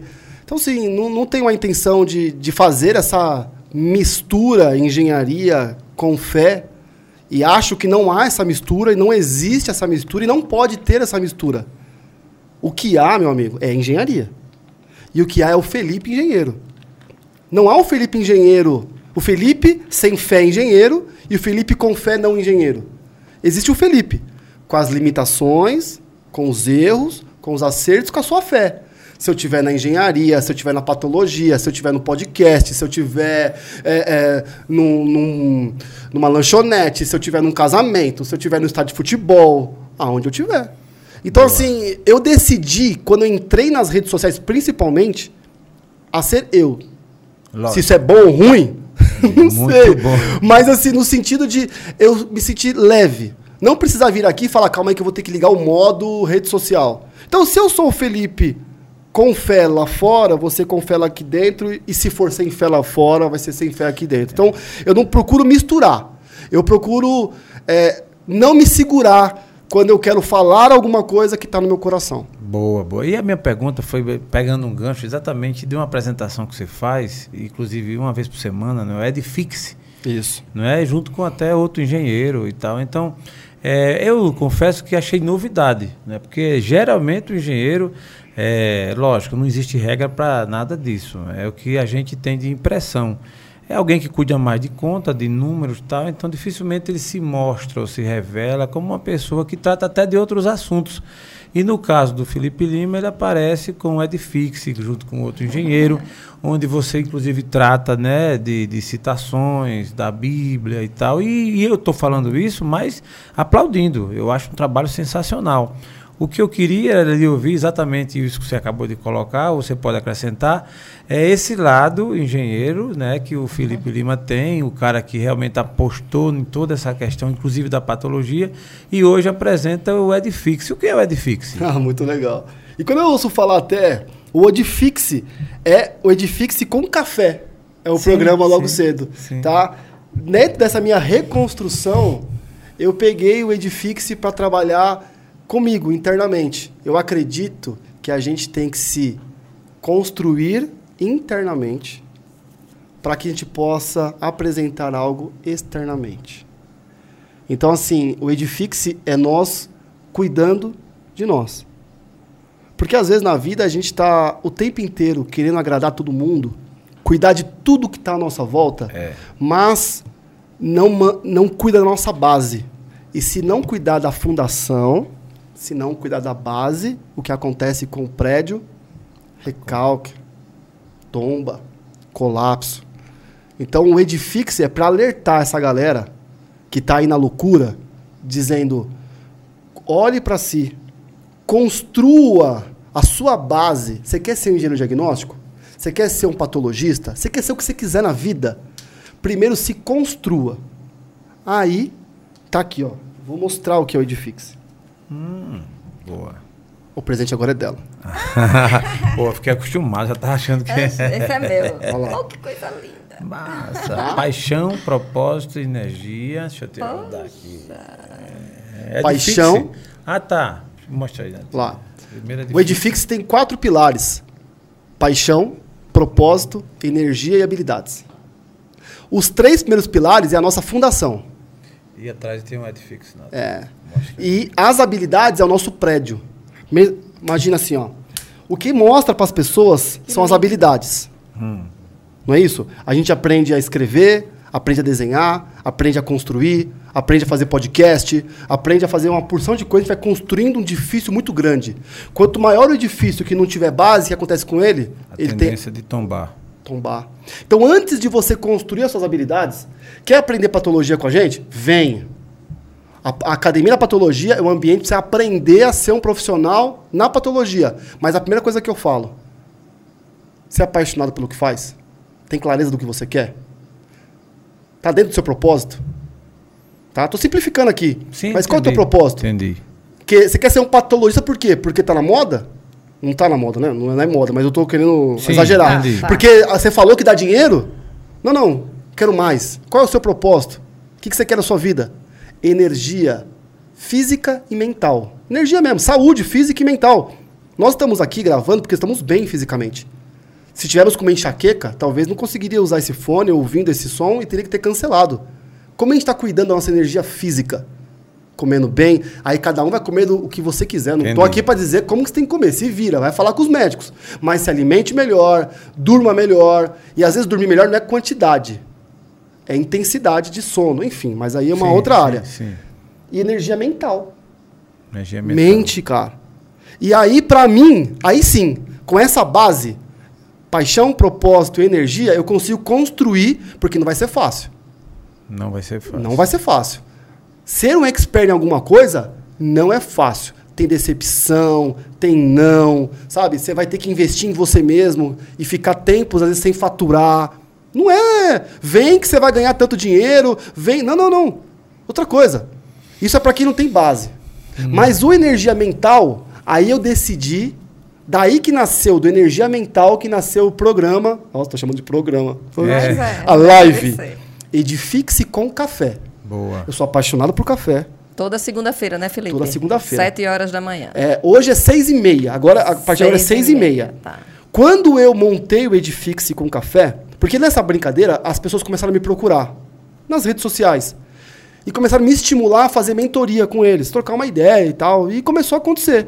E eu falei pra eles: e se eu fizesse uma live no nosso grupo ali, falando sobre essas coisas? Eles falaram: legal, vai pra cima. Eu falei: só tem um horário. Eu acordo cedo, então eu vou fazer às 5h55. Isso há um ano atrás. Sim. Então o que, que eu decidi? Vou falar sobre energia mental, tá? E a, a pegada do Edifix, que eu creio que faz bem pra mim, sem pretensão nenhuma, não é pra vender nada, não é pra estimular nada a nada. Eu só quis sentir no meu coração, e aí vocês vão colocar com fé, sentir no meu Isso. coração com fé, Daí surgiu a minha pergunta. que eu deveria o quê? Perguntem de novo então. Você é um homem de fé? Felipe Lima é um homem de fé? Sim! Boa. E o Edifique-se com café Expõe, foi- exatamente expõe exatamente isso. esse expõe esse Felipe, Esse Felipe. tá? Estimulado até por uma prima. Minha prima. Que ela falou, poxa, você. Essa é a sua diferença, essa é a sua conexão. É. Porque eu tinha um Instagram meu e tinha um Instagram que é palavra com café, café com palavra, não me recordo, que eu colocava versículos que sentia no meu coração. Só Entendi. por isso. Só por isso. Mas eu decidi já, Elson. A próxima segunda-feira eu vou na minha cozinha, fechei toda a casa para não acordar meus filhos e minha esposa, minha amada esposa. Liguei o celular na cozinha, 5h55 da manhã, abri uma live e por 30 minutos eu falei o que estava no meu coração. Boa. boa. Não tinha pretensão nenhuma a não ser me colocar à disposição, ligar a câmera e falar alguma coisa. O quê? A pegada do Edifixe, que é nós melhorarmos, construirmos com base na palavra. Boa. Que é o que eu mais uso. Olha, leio livros e posso dar uma lista de vários livros, como Fazer Amigos Influenciar Pessoas, O Poder do Hábito, O Jeito Harvard de Ser Feliz, A Arte da Persuasão. Tem uma porção de livros que me ajudam muito. Mas o principal é a palavra. Boa. Então a gente une a palavra com isso. Depois do terceiro, quarto episódio, o Matheus Leone, o grande Matheus Leone, grande especialista em patologia e engenharia diagnóstica de Brasília. Meu, ele é Um espetacular. abraço pra ele. Eu, a Nanzinha sempre Grande fala. abraço. Não, ele é um Eu cara faço um incrível. curso com ele. Ele é Muito incrível, bom, é. incrível. Ele me mandou um WhatsApp e falou: Felipe, meu amigo, parabéns. E eu fiquei em choque, É, né? é. Porque, pô, ele é uma, né, uma referência, a gente vê de longe, né? Tem todo aquele É. carinho, aquela admiração. Falou: parabéns, belo projeto. Eu posso participar com você? Então, só Opa. um parêntese aqui, segue um convite a Matheus Leone, para em breve sentar com a gente no TheCast. Ah, ele, e ele vem com toda É. certeza. Isso Né? mesmo. Tô falando. Eu tenho, eu tenho uma admiração e uma simpatia muito grande por ele também, assim como o Felipe é, o Matheus Leone, né? Eu faço curso com ele também. Muito bom, muito bom. Ele não Isso. poderia. É. É, vamos pensar assim, o que a gente pensa o lado humano? O lado básico, que a gente tá muito, às vezes, até. Tem É. que quebrar isso. Ele tem lá. é, A gente, infelizmente ou felizmente, acaba contando seguidores. Né? Como referência. Não que isso seja nenhuma coisa. Enfim, Sim, não sim, ligo pra isso. Mas ele tem, vai, 50 mil seguidores. Aí eu tenho 5. Alguém de 50 ligar pra alguém de 5 e falar, eu posso participar da sua live? Diz Sem. Porque sem ele- comentários. Ele poderia falar, gostei, a partir de amanhã eu vou abrir uma live falando É. sobre a palavra. Exato. É. E se Ele você fa- quiser, vem, vem pra cá. Pronto. É. Ele falou, eu quero ir no teu projeto. Gostei. Eu falei, mano, você tá. Não, mas ele até perguntou, vou te atrapalhar? Posso? Eu falei, meu irmão. Arrepiou, velho. É. Se eu tava com dúvida de que eu deveria ligar a câmera ou não pra falar do que tava no meu coração, e a live é muito legal porque ela, ela é democrática, né? Sim, Entra quem quer, né? velho. Não necessariamente seja engenheiro até, né? Não, e aí as coisas foram levando. E já fazem, ó, estamos no 43, 44 e agora tem no Spotify, tá? Boa. Tem o Patocast, eu coloco todas as gravações lá. É, é isso que eu queria elencar aqui, aproveitando esse ensejo da sua fala com relação ao Edifixe. Né? É, Felipe Lima, que segue essa linha da patologia da construção civil, que realmente tem um trabalho ligado à engenharia diagnóstica, ele é, tem outras, ah, outros, outras formas de aparecer nas redes sociais. Então, o que eu comentei aqui agora é o Edifixe. Eu andei vendo que você também aparece num outro que é uma All Live, né? O que é All Live? Ao live, ó, eu tenho uma criatividade muito rica, infantilizada, eu falo brincando assim, né? Eu pensei, eu quero fazer uma aula. Aula ao vivo. O que, que é ao vivo? Live. Por que não Pronto. ao live? Pronto. E aí saiu ao live. É uma aula ao vivo. A tia gostou, viu? a tia gostou. Então, aí o- nome Tá é engra... ótimo, Não, tá ótimo, tá ótimo. E, mas no- o conteúdo de fato é uma aula. Exatamente uma Tudo a aula. ver. Você, exato, então é o live. Você dá beleza. uma aula numa live. Eu não dou nenhuma Beleza. aula. Eu nunca dei uma aula. Aí você traz pessoas Sempre, sempre. é alguém. Boa, boa. Sempre alguém. Mas a abertura, o conteúdo é uma aula. É uma aula. Boa. O meu convite para eu trago especialistas para fazer um assunto específico como aula. Porque eu fazia live no Instagram. Beleza. Mas Instagram é só a- carona. Entendi. E, engenharia, às vezes é difícil você falar, olha, essa fissura localizada no canto esquerdo da janela superior. Quando você mostra uma imagem, faz toda a diferença. Então eu quero, Sim, então eu vou lógico. levei pro YouTube. Lógico. Então assim, quero fazer E uma live convidados. sempre com qual que é a pegada da academia? Sim. Todos em alto nível. Todos em alto nível. Eu não fiz um ambiente para que eu possa fornecer as coisas. O ambiente academia é para que eu possa receber pessoas Sim. que queiram. Você está promovendo As pessoas. Promovendo as pessoas. Muito bom. Então, Edifixe, ao live, aquela, aquela outra pegada aí de você e mais três aí, o quarteto. Ah, ô, que queria- bom, meus amigos. Uns que vão, meus amigos. Quarteto patológico, super-heróis da patologia. Eu conheço o doutor diagnóstico, não, não, não, não doutor. Doutor Conceito. Doutor Conceito, né? E tem o doutor. Você é o que provoca? Eu sou o Capitão Propósito. Capitão Propósito, é isso o mesmo. Henrique Bosco. O Henrique- Senhor Rentável. Senhor Rentável. Pronto. É. Yuri Frazão, direto de São Luís do Maranhão. Sir Clinker. Sr. Clinker. Resume que, o que é isso, o Só tem quarteto. fera, né? O que, Só é, o que é o fera. quarteto patológico, o que faz, pelo Deixa amor eu de falar, Deus? patologista é tudo apaixonado e meio doidão, né? Porque assim, a gente gosta tanto do que faz É. que. Então, a patologia te traz é a medicina. Então, a gente pode falar que um patologista são os médicos das edificações. Tá. Aí a gente pega, é o Sherlock Holmes, são os investigadores técnicos. E agora a gente inventou que são super-heróis das edificações. É Boa. tudo doido. Boa. Tudo doido. E nesse encontro vocês tiram onda, faz. faz- Nesse encontro a gente pega juntou- essa, essa parte técnica aí que existe, né, da engenharia e tiram onda e apresenta um programa bem, bem divertido. de maneira mais leve. Então a gente tem programas de treinamentos, a gente tem lives toda quarta-feira, ao meio-dia, no Instagram. E temos, tivemos já um treinamento, queremos ter eventos presenciais. Mas sabe aquele jogador de futebol que quando ele fecha o ano da temporada, para descansar ele bate um- uma bola com os amigos ainda, Sim, né? A gente é assim também. Então a gente gosta disso. E tem essa linha de alto conteúdo, só fera, só fera, né? Os fera e eu. E alto nível de conhecimento técnico, tentando levar de um jeito mais leve, sabe? De uma pegada um pouquinho mais leve. Então, a gente se juntou. A patologia também gera isso. E a academia tem estimulado. Compartilhar pode ser melhor do que competir. Boa. Então, é isso que a gente estimula. Uma frase memorável que Nossa, eu gostei essa- aí, né? tá Compartilhar. Porque Vai que eu esqueço. Vai que esqueça, né? Mas tá gravado, depois eu te mando É esse verdade, vídeo. né? Compartilhar pode ser melhor do que competir. Mas, Felipe, aproveitando esse momento que para nós é ímpar, né, Natinha? No The Quest, até a gente pede, você que está nos assistindo, vai lá e compartilha, vai lá e se inscreve no canal, dá o seu like é, e encaminha para os amigos, faz isso aí pra gente. Principalmente aciona lá o, o para seguir.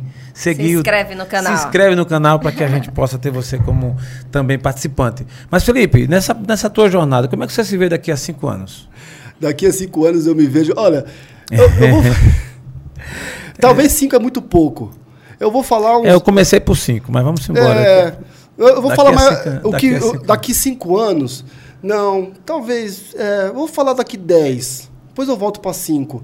Porque eu tô. Já pensou eu com motorhome da patologia, rodando o Brasil inteiro, visitando cada um de vocês, membros da Academia da Patologia, ministrando aula, é, abrindo workshop, sabe? Aquela bagunça toda, aí subindo o motorhome, vai pra Bahia, e depois vai pra Maceió, e aí vai pra Pernambuco, aí volta pra Curitiba.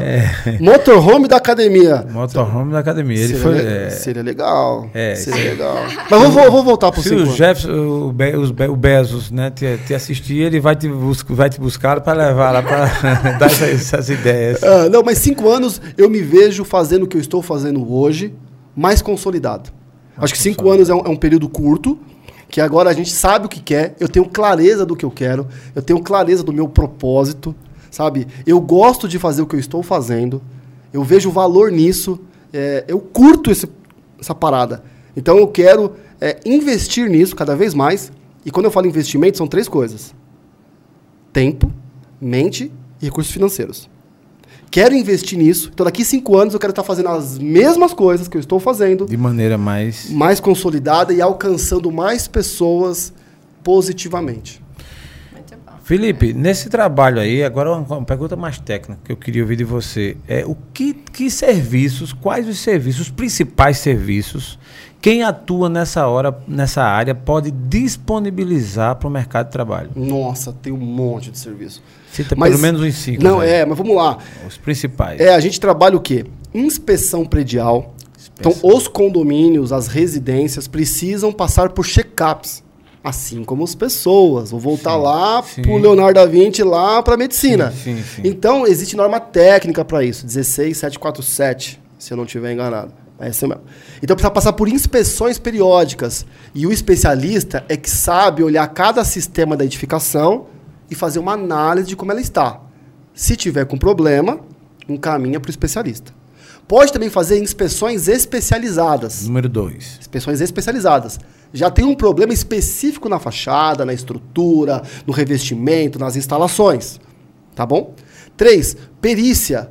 Tanto como perito judicial, isso qualquer profissional graduado, não precisa ser especialista na área para ser um perito judicial, basta ser graduado, né? E algumas cidades aí tem uma questão de um curso, enfim, uma hora, carga horária de curso, algo bem simples e você pode se cadastrar como perito judicial ou como assistente técnico. Ou seja, nesse lado você começa a trabalhar lado a lado com o direito, porque você está fazendo investigações para verificar a questão de disputas e conflitos aí de jurídicos, enfim.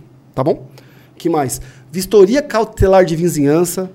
Quatro. Que toda construção vai fazer uma demolição, vai construir um local, ao lado precisa fazer uma vistoria cautelar isso é importante para poder preservar. que mais? Resolver problemas dentro das casas. Tô com uma infiltração na parede, tem um mofo aparecendo não sei aonde. Você fala resolver problema, identificar, identificar e fazer o e prestar essa relatório e lá. prestar essa consultoria. Os recebimentos de obras, né? Recebimento de obra. Você comprou um apartamento. Você comprou um apartamento bonito. Você vai lá receber sozinho? Você comprou um carro. Você vai lá receber sozinho? O ideal é que você vá com um especialista. E nessa linha, os patologistas se dedicam a estudar, pode ajudar em muito, os engenheiros diagnósticos, a te ajudar a receber o apartamento. Porque você tem que assinar se está recebendo ok. Então ele sabe identificar se tem algum problema prévio. Também é bem interessante. E eu vou mais. Eu gosto muito da atuação na profilaxia, prestando consultorias para quem constrói, para evitar que os problemas aconteçam. Esse seria o ponto ideal.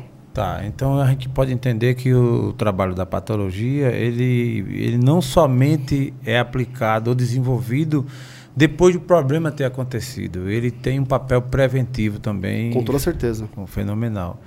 Ou seja, o engenheiro que está lá no início da obra, que está começando a obra, ele pode já, já começar com essa visão e fazer todo uma, um, um passo a passo preventivo. Sim, esse é um papel importante e que está crescendo cada vez mais e eu estimulo a galera a fazer. Eu pergunto assim porque tem engenheiros que não pode passar e ver uma calçada rachada, um prédio que já fica querendo tirar foto, querendo ver. Turismo patológico.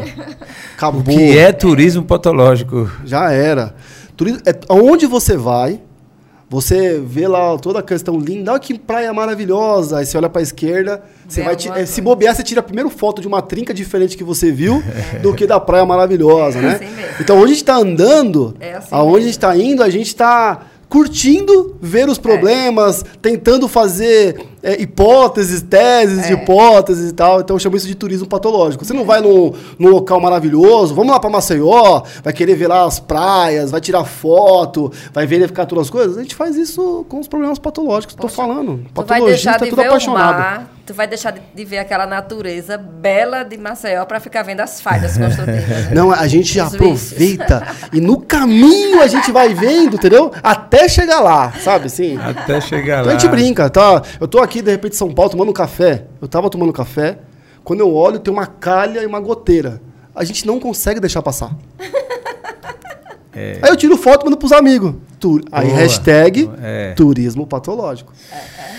Felipe, do ponto de vista legal, como é que isso funciona? Existe alguma, assim, alguma, na legislação, alguma previsibilidade já que dê cobertura a esse trabalho? Tipo, é, as pessoas que, com- que têm é, uma residência, ou prédio, o síndico e tal, ele precisa, tem, tem algum, alguma taxação de datas, de período em que ele tenha que fazer a manutenção e que isso vai encalhar no trabalho do patologista? Perfeito. Na legislação de algumas cidades, tem a obrigatoriedade da inspeção predial, que é chamada de autoinspeção. Então, os edifícios precisam passar por essa inspeção e, e protocolar nas prefeituras, enfim. Essa lei, Felipe, só é para prédios verticais, só para edifícios mesmos. Que eu tenho de conhecimento, sim. Tá. Acho que casa, uma casa, Casa não, né? residencial, Tá. não necessariamente. Tem alguns episódios que acontecem de vez em quando, né? Tipo, sei lá, um incêndio da Boate Kiss. Que foi marcante aí, né? Uma, uma lástima, um negócio grave. É, ali, tipo, eu tô dando ele como exemplo somente, mas tem outras situações aí que já ocorreram no país afora. Se tivesse, tem a ver com esse trabalho de prevenção ou de que se tivesse havido um, alguém com esse olhar, um engenheiro patologista, poderia ter evitado? Sim. É, não evitado o, problema, né? No sentido de, de incêndio, enfim, nesse caso, né? Mas a questão da preparação da edificação.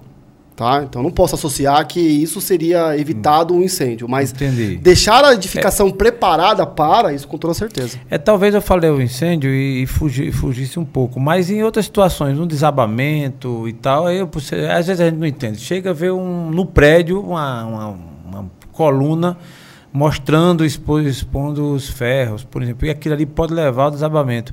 É nesse quesito, é nesse momento que um patologista se torna tão importante? O patologista pode evitar tragédias, sim, até na questão de, de locais que tiveram incêndios e as pessoas possam sair do local do incêndio. Sim, Porque o que um patologista faz, engenharia diagnóstica tem cinco ferramentas: certo. vistoria, inspeção, auditoria, perícia e consultoria. Uma dessa que você vai entender é a auditoria. Então, na auditoria, quem trabalha com isso, ele faz então a conferência do real espaço com a legislação, que é principalmente falando aí na parte técnica, as normas técnicas.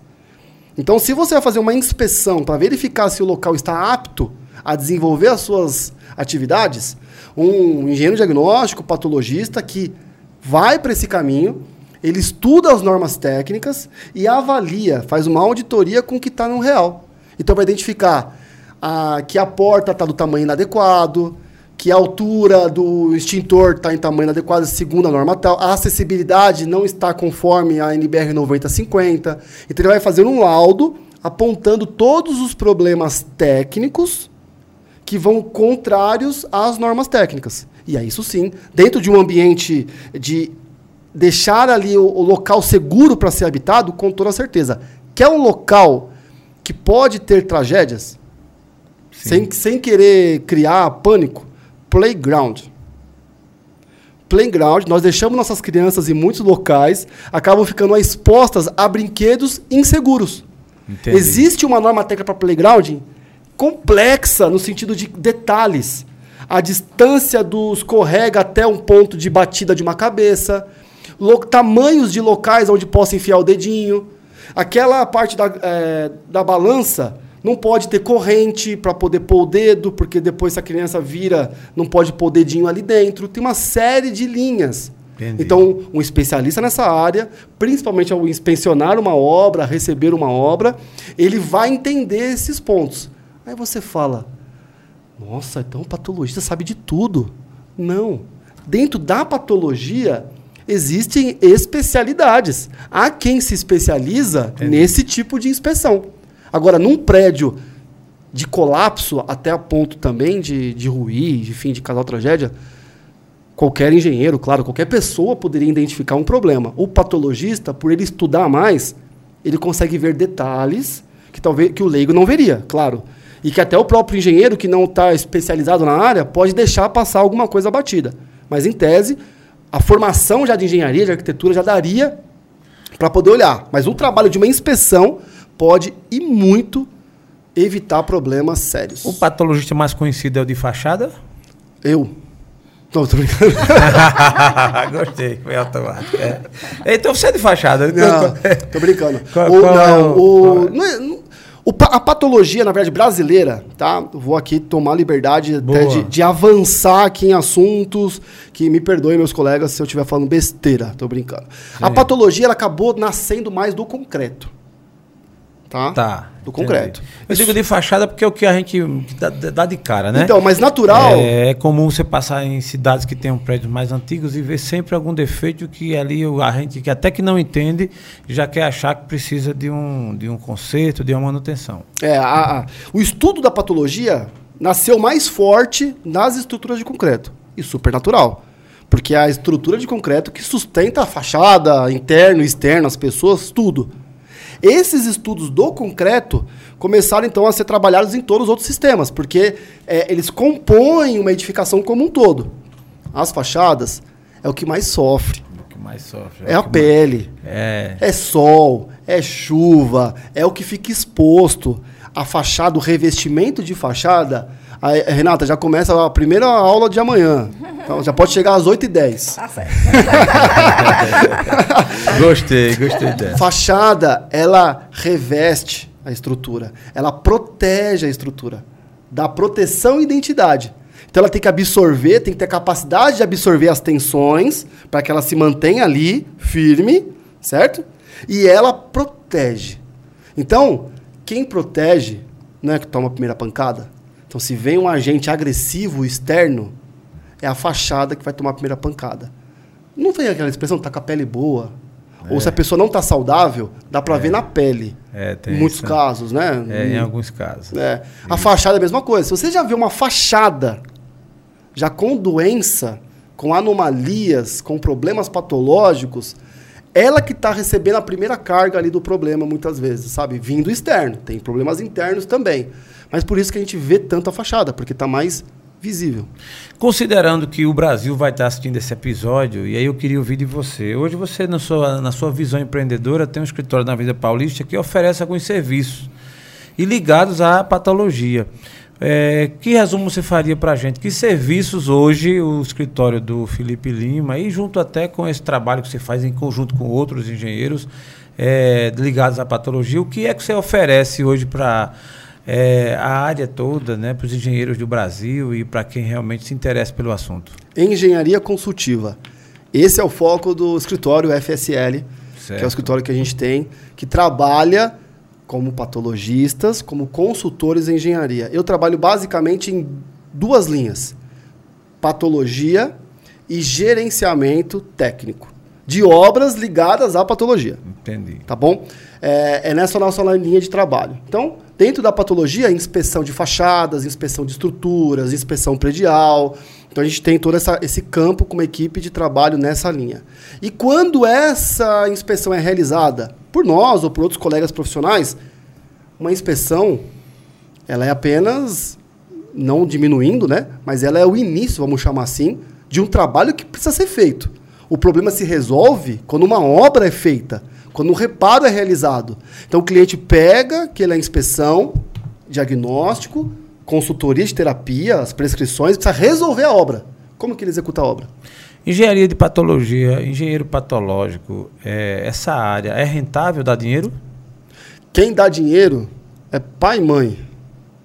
Né? E às vezes, né? Tem pai mãe, nada, né? Trabalhar, a gente vai com certeza conseguir a rentabilidade, né? O retorno financeiro de um trabalho como todos os trabalhos, meus amigos. E agora? E agora? Ele ficou vermelho. Não, fiquei vermelho coisa nenhuma. Eu tava todo para você dizer acho que dá muito dinheiro que eu ia fazer uma chamada aqui. Mas eu gostei, é a realidade. Vou Não. repetir a pergunta para ver se tu faz a resposta, né? Dá né? dinheiro. É- é porque Além essa- de pai e mãe, porque assim, quem, tem, quem não tem pai e mãe? Quem não tem pai e mãe, né? É porque fala que. É, tem, acho que é, É. o Cortella, né? Eu É. não. Eu não po- É, vaca tem, não vaca dá leite, vaca você tem que ir lá e leite. tem que tirar, É, entendeu? é, é. A gente tem que tomar um pouco de cuidado com essa questão de rentabilidade, porque até em épocas, né, até de redes sociais, de repente, ó, vem É, pra essa área que ela é rentável, vem pra aquela área que ela é rentável. O que é rentável é a tua forma de trabalhar, é, a É. tua forma de, né? É, eu- pra mim aqui, ó, se é apaixonado por 6 isso. milhões é em 7 dias. Tá? Olha, né? É possível? É. Enfim, mas você gosta de fazer isso? Então eu sou um pouquinho diferente. É óbvio que uma área técnica, quanto mais expert você é de qualquer área, Sim? é, é maior né, a questão financeira. Qualquer expert de qualquer área. Por isso que é uma jornada se tornar um expert. A área da engenharia, ela, ela é uma área com uma, um investimento maior de carreira. Então ela tem um retorno de piso salarial. Vai lá, o piso salarial que está o CREA lá de engenharia, né? Que é difícil hoje em dia, pelo que tudo está acontecendo, ter, ter o piso. Mas ela tem uma área de rendimento maior. Mas essa questão de rentabilidade, ah, depende. Hoje em dia ainda, depende muito de uma porção de coisas, né? Então, esse sonho dourado de que a gente vai, vai, vai ter um milhão em 30 dias, não, você, Ah. não, você não garante, não, né? Olha, eu não garanto, não. Mas torço. Nem, nem, Mas- quem, nem mas quem for faz- fazer essa pós aí, essa, aliás, esse curso amanhã, nem quem, nem quem for fazer. Olha, me, me perguntaram eu vim isso. de Maceió confiando nisso, assim, Me perguntaram. Quando eu fui fazer o, o marketing do curso, até, né? Vamos pensar em fazer um marketing e tal. É. É. a pessoa- a primeira pergunta que me falou. Dá dinheiro? O que, não, se a pessoa fizer o curso, o que, que ela ganha? Que, qual que é o resultado que ela vai ganhar se ela fizer o curso? Eu falo, ela vai ter oportunidade de receber conhecimento técnico. Eu não posso nem falar que ela vai receber conhecimento técnico. Tu ainda vai fazer esse curso? Vou, vou É, sim. Mesmo assim, Vou vai. O milagre não está em quem fala, está em quem ouve. não é verdade? Então, se a pessoa se dedicar, se a pessoa usar aquilo para ampliar a mente dela e buscar mais, ela pode conquistar conhecimento técnico. Aí o que ela vai fazer com isso, meu amigo, vai depender dela, de Deus, das circunstâncias, das oportunidades. Foi muito positiva a sua colocação. Foi muito boa. Mas, mas você não, Não, queria ouvir sério. isso, não. Não, não vem com essa. Você não queria Mas ouvir eu isso, penso não. assim. Eu penso assim, queria- independente da eu profissão. perguntei para ver se ele fazia. a- Independente da profissão que você atue, que você Rapaz, atua. até né? o Fábio, que está aqui no administrador. controle, queria fazer, quer, quer sair da área dele para fazer esse curso. Se... Aí, O que, Fábio. o que é que você me diz de administrador? Administrador dá dinheiro, sim. É um Ele que duelo. paga, ele dá o dinheiro É um pro- duelo. É, não, não, o administrador. Você forma em administração e se prepare, que com pouco tempo você está E milionário. quem tem administração e engenharia? E aí? Quem é Aí- engenheiro aí- e aí era. Aí é que fica medo, né? Mas, mas, Felipe Lima, a gente percebe no seu olhar, na sua forma de falar, o entusiasmo, realmente esse negócio é contagiante. Eu ah, fico muito contente, não é? é. Você se orgulha da sua história? Olha, bastante, viu? Eu sou muito. Não sei se orgulhar é a palavra mais certa. Orgulhar no sentido de satisfação, de É, alegria, felicidade. Você tem a. Quando eu Ah, te dei uma tá. pulseirinha. Rapaz, eu ganhei, essa, não- eu ganhei essa pulseira aqui. Não foi hoje, não, viu? Isso aqui eu vim. Foi na primeira vez que eu descobri ele na, na- nas redes sociais e, e gostei, inclusive. É, gratidão. Eu sou grato pela minha história. Se Grato. eu pudesse resumir isso, sou grato pela minha história. É claro que a gente tem momentos de altos e baixos, é claro que a gente né, tem dificuldades, mas depois que passa, a gente tem uma clareza de que aquilo que a gente passou. Então, talvez a academia foi criada por momentos de dificuldades, por situações vividas. Então, não tem como eu não agradecer a essas situações. Então, assim, se eu posso dizer, eu tento ser grato. A gente reclama, né? A gente é, a gente é ingrato muitas vezes até, né? Com Você- o pai, a gente dá vou aquela ficar brigada. assistindo o Edfix para ver se você repete essa parte aí. Mas a gente é grato, eu sou grato. Mas, isso. Felipe, o Decast sempre pergunta ao convidado aqui que chega até aqui um- uma pergunta muito pessoal, mas que é interessante para nossa audiência, que vai estar te conhecendo, que muita gente já te conhece, outros vão te conhecer. Na tua trajetória aí, nessa pegada, especialmente no caminho que você decidiu seguir, a engenharia, um momento sombra, um momento difícil que marcou sua vida. Qual é o seu momento sombra? A gente, eu posso, eu vou dizer com clareza que foi quando eu sofri o processo de demissão. né? É claro que a gente tem outros momentos. Sim, sim. Eu posso, poderia pensar aqui em alguns momentos de dificuldades familiares, de saúde, né, de outras questões aí mais próximas, mas dentro do contexto que a gente está vivendo aqui, conversando aqui, Sim. o que veio na minha mente foi quando eu fui demitido, né, super entendendo a situação, a situação do mercado, a situação do país, a situação, né, super grato pela história que eu vivi lá, sabe, pelo patrão, pela empresa, incrível, entendendo completamente. Mas a demissão mexeu mas com é- você. Mas para mim, é, ela, ela foi um ponto sombra, momento sombra, que é ali que foi ali aonde eu ou eu iria para um lado ou iria para o outro, e isso me fez me, me teve que eu tive que me transformar, na verdade, né, me renovar ali. Certo. Felipe, aqui no TheCast a gente também tem o Momento Luz.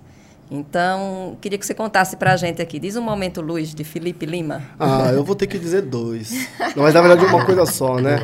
São os nascimentos dos meus filhos. Ah, meu Deus. Não tem como dizer ao contrário, entendeu? É, e até Que benção, né? O nascimento de filho sempre marca, né? Sempre Ah, marca. Sempre É, tem, sempre tem. é. Mas tem continua. jeito. É, é, é, Você tem dois filhinhos. tenho dois filhos. Manu! Opa, um abraço, Manu e Gui. vocês. E eles são demais, assim.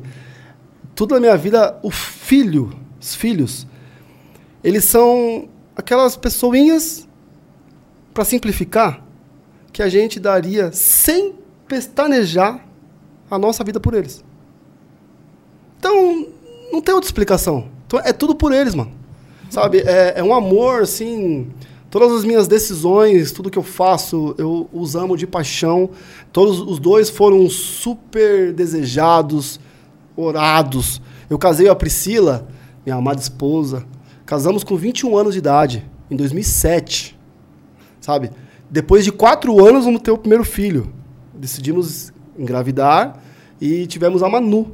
Então a gente tem uma história grande, longa, até quando a gente 21 anos de idade, né? Falou, casou, seu filho tem quantos anos? Falei, não, não tenho filho não, né? Tinha aquela impressão Entendi. de casamos Entendi. novos em função, enfim, de uma criança, né? Na época tinha mais essa pegada. Não, não, quisemos casar, casamos, depois de um tempo decidimos ter filhos. Nasceu a Manu, depois nasceu o Gui. Então o nascimento dos meus filhos é e aí eu posso te falar com toda a sinceridade do mundo. E você vai falar que não é hoje porque eu vou te contar um segredo que eu nunca, acho que vocês nunca não sabem. tá? Atenção, audiência do TheCast. É. Segredo de Felipe Lima. Vocês não sabem. Não foi na engenharia que eu fiz meu primeiro vídeo na internet. Ah, tá. Realmente isso aí. Então vamos lá. É, e eu tenho um vídeo lá, muito mal feito por sinal, e eu falo sobre a alegria de ser pai. Então nessa vida, o que você chamou de quê hoje? Engenheiro civil? Especialista em Isso. excelência construtiva anomalias, que eu nem lembrei o nome da minha pós. É. É, é, coordenador de pós-graduação, escritor, fundador, fundador da, da academia, fundador e sócio fundador da FSL Engenharia Consultiva. E, e nessa vida, eu posso conquistar mestre, que agora eu quero ser mestre, hein? Sim. Quem, pra quem não queria nem ser pós, guarde aí nos próximos tempos aí que eu vou entrar no mestrado logo, pra estourar a Certo. boca do balão, inspirado pelo meu grande amigo Marcos Grossi. Mestre, doutor, capitão, pode ser tudo que for. Cara, o que, que eu te falei pra você me chamar hoje? Foi. Felipe Lima. Sabe por quê? O principal título eu já tenho, irmão. Eu sou chamado de pai, mano. Isso pra mim é, é a principal coisa. Então, não- alguém pode me chamar de qualquer coisa na vida, eu posso conquistar o que, o que tiver na vida, mano. Nada, nada vai substituir aqueles dois me chamando de pai. Pai. Tenho tudo, irmão. Então, o que vier, eu quero que as pessoas conquistem. Mano, o que vier pra mim, então, é meu momento luz. Ah. Eles são a luz da minha vida. TheCast, em seu momento luz, realmente. Eu sempre me surpreendo com os episódios, né? A gente sempre que tá gravando, rapaz, é um caso assim. E no, no momento do, do episódio de hoje, esse foi o momento mais surpreendente. Realmente ser pai. E aí, quando vem essa energia que você passa, a gente sente que é o peso muito grande. A gente tá muito contente, né, Natinha, com a- esse episódio. Mas a gente gostaria de ouvir ainda eh, do Felipe Lima. Você vai estar com a palavra para você fazer suas considerações finais, agradecimentos, falar mais alguma coisa que de repente eu deixei. Eu tinha uma lista aqui de perguntas. Né, que eu suprimi algumas porque a gente vai deixar esse gostinho de quero mais para o próximo episódio. Quem sabe gravado lá Em Maceió. em Maceió. Quem sabe não, aprove Deus. Gravado em Maceió aí com Felipe Lima lá em- no nosso estúdio. Então, é, mas a gente quer passar a palavra para você fazer suas considerações finais, falar de repente alguma palavra que. alguma fala, né, alguma coisa que deixou de ser falado. Fica à vontade. Muito bom. Eu quero falar algumas coisas. Tá? Preciso. Tem algumas coisas aqui até pra eu bater um papo. Antes de mais nada, Sim. adoro essa aqui antes de mais nada. o Poderoso Papai. Vamos passar uma vergonha alheia, né? Sabe o que é o, Poderoso Papai? Digita aí no. YouTube não é tão fácil de achar, porque eu criei um canal no YouTube há uns 4 anos atrás, 5 anos atrás. O Poderoso Papai. Caramba, é realmente A minha um filha, minha filha, aquelas mirim queria ser youtuber mirim. E eu não queria deixar ela se envolver nesse mundo, mas ela estava tão envolvida, querendo, falando e tal. Vou postar um videozinho dela e tal, treinando. E eu falei, tá bom, filha, então vamos fazer junto. Eu vou fazer com você. E eu criei, eu criei um canal, o Poderoso Papai, para fazer vídeos com ela e com o Gui. E fizemos alguns vídeos juntos. é, e só para estimulá-la, para ela gravar, e ela falava, e a gente teve esse momento juntos, de família, pais e filhos. Então, vergonha alheia aí como papai. Os primeiros vídeos foram como o poderoso papai. Eu fiz por ela, fiz para ela, não era para divulgar para ninguém, era para deixar lá e ela é, ver que ela estava no YouTube. Foi a minha forma de estar com ela. Tá procurando aí? Boa, boa, tô procurando aqui. Mas muito Eu- bom. é, não é tão fácil de achar, é o Poderoso Papai, porque é, É, um canal tem- que tem- deve ter lá tem- 4, 5 é, vídeos, deve isso, ter. tem vários, tem é, vários. Então é, é com tem um nome ali parecido com o do Poderoso Chefão, né? Porque eu, eu, eu Ah, gosto, tá. eu gosto um pouco, então vocês vão, vão identificar. aí. Depois eu te mostro. Tá, né? maravilha. Antes, é, eu queria também dizer algumas coisas antes das contrações finais, até. Tá? Acho que é impo- importante, né? Agradecer a uma galera linda que, que me abençoa. Acho que eu já tentei conseguir falar o nome de alguns aqui, mas todo mundo me vê, vocês me veem, fala, pô, o cara é pai, engenheiro, é coordenador, empreendedor, tá com live, ligou, luz tá fazendo live, né? É. live segunda de manhã, quarta tarde, quinta noite, terça não sei o que lá, tá tudo hora postando. Como que você consegue? Eu consigo por causa de você, Pri. Porque minha esposa consegue cuidar de tudo. Entendeu? Porque eu chego em casa, tá tudo. tá- ela trabalha, mas tá arrumado, porque ela me ajuda, porque ela, ela faz a parada acontecer. Entendeu? Entendo. Então a gente sabe que é um momento da nossa vida, a gente tem um momento, mas ela. Ah, como você consegue tudo? Porque ela faz, mano. Entendi. Porque ela cuida. Ela cuida da parada, entendeu? Priscila, ela tem os. né? Priscila. Um Então, abraço, obrigado, Priscila. Priscila. Um abraço para você. Tá aqui o orgulho, né? Esse, esse, esse- momento realmente é um orgulho para você também. Um forte abraço. É, obrigado. E eu queria, claro, meu considerações finais é falar da Academia da Patologia, meu, agradecer. Fizemos um ano agora, dia 19 de março, né, de 2022, né, porque esse podcast vai ser ouvido a vida inteira, né, então, Vai, né, vai, The Cast, The Cast. daqui a vida inteira, então, quando que é um ano? Não, não, não, 19 não, 2022, tá bom? Se você tá ouvindo aí do futuro, 2042...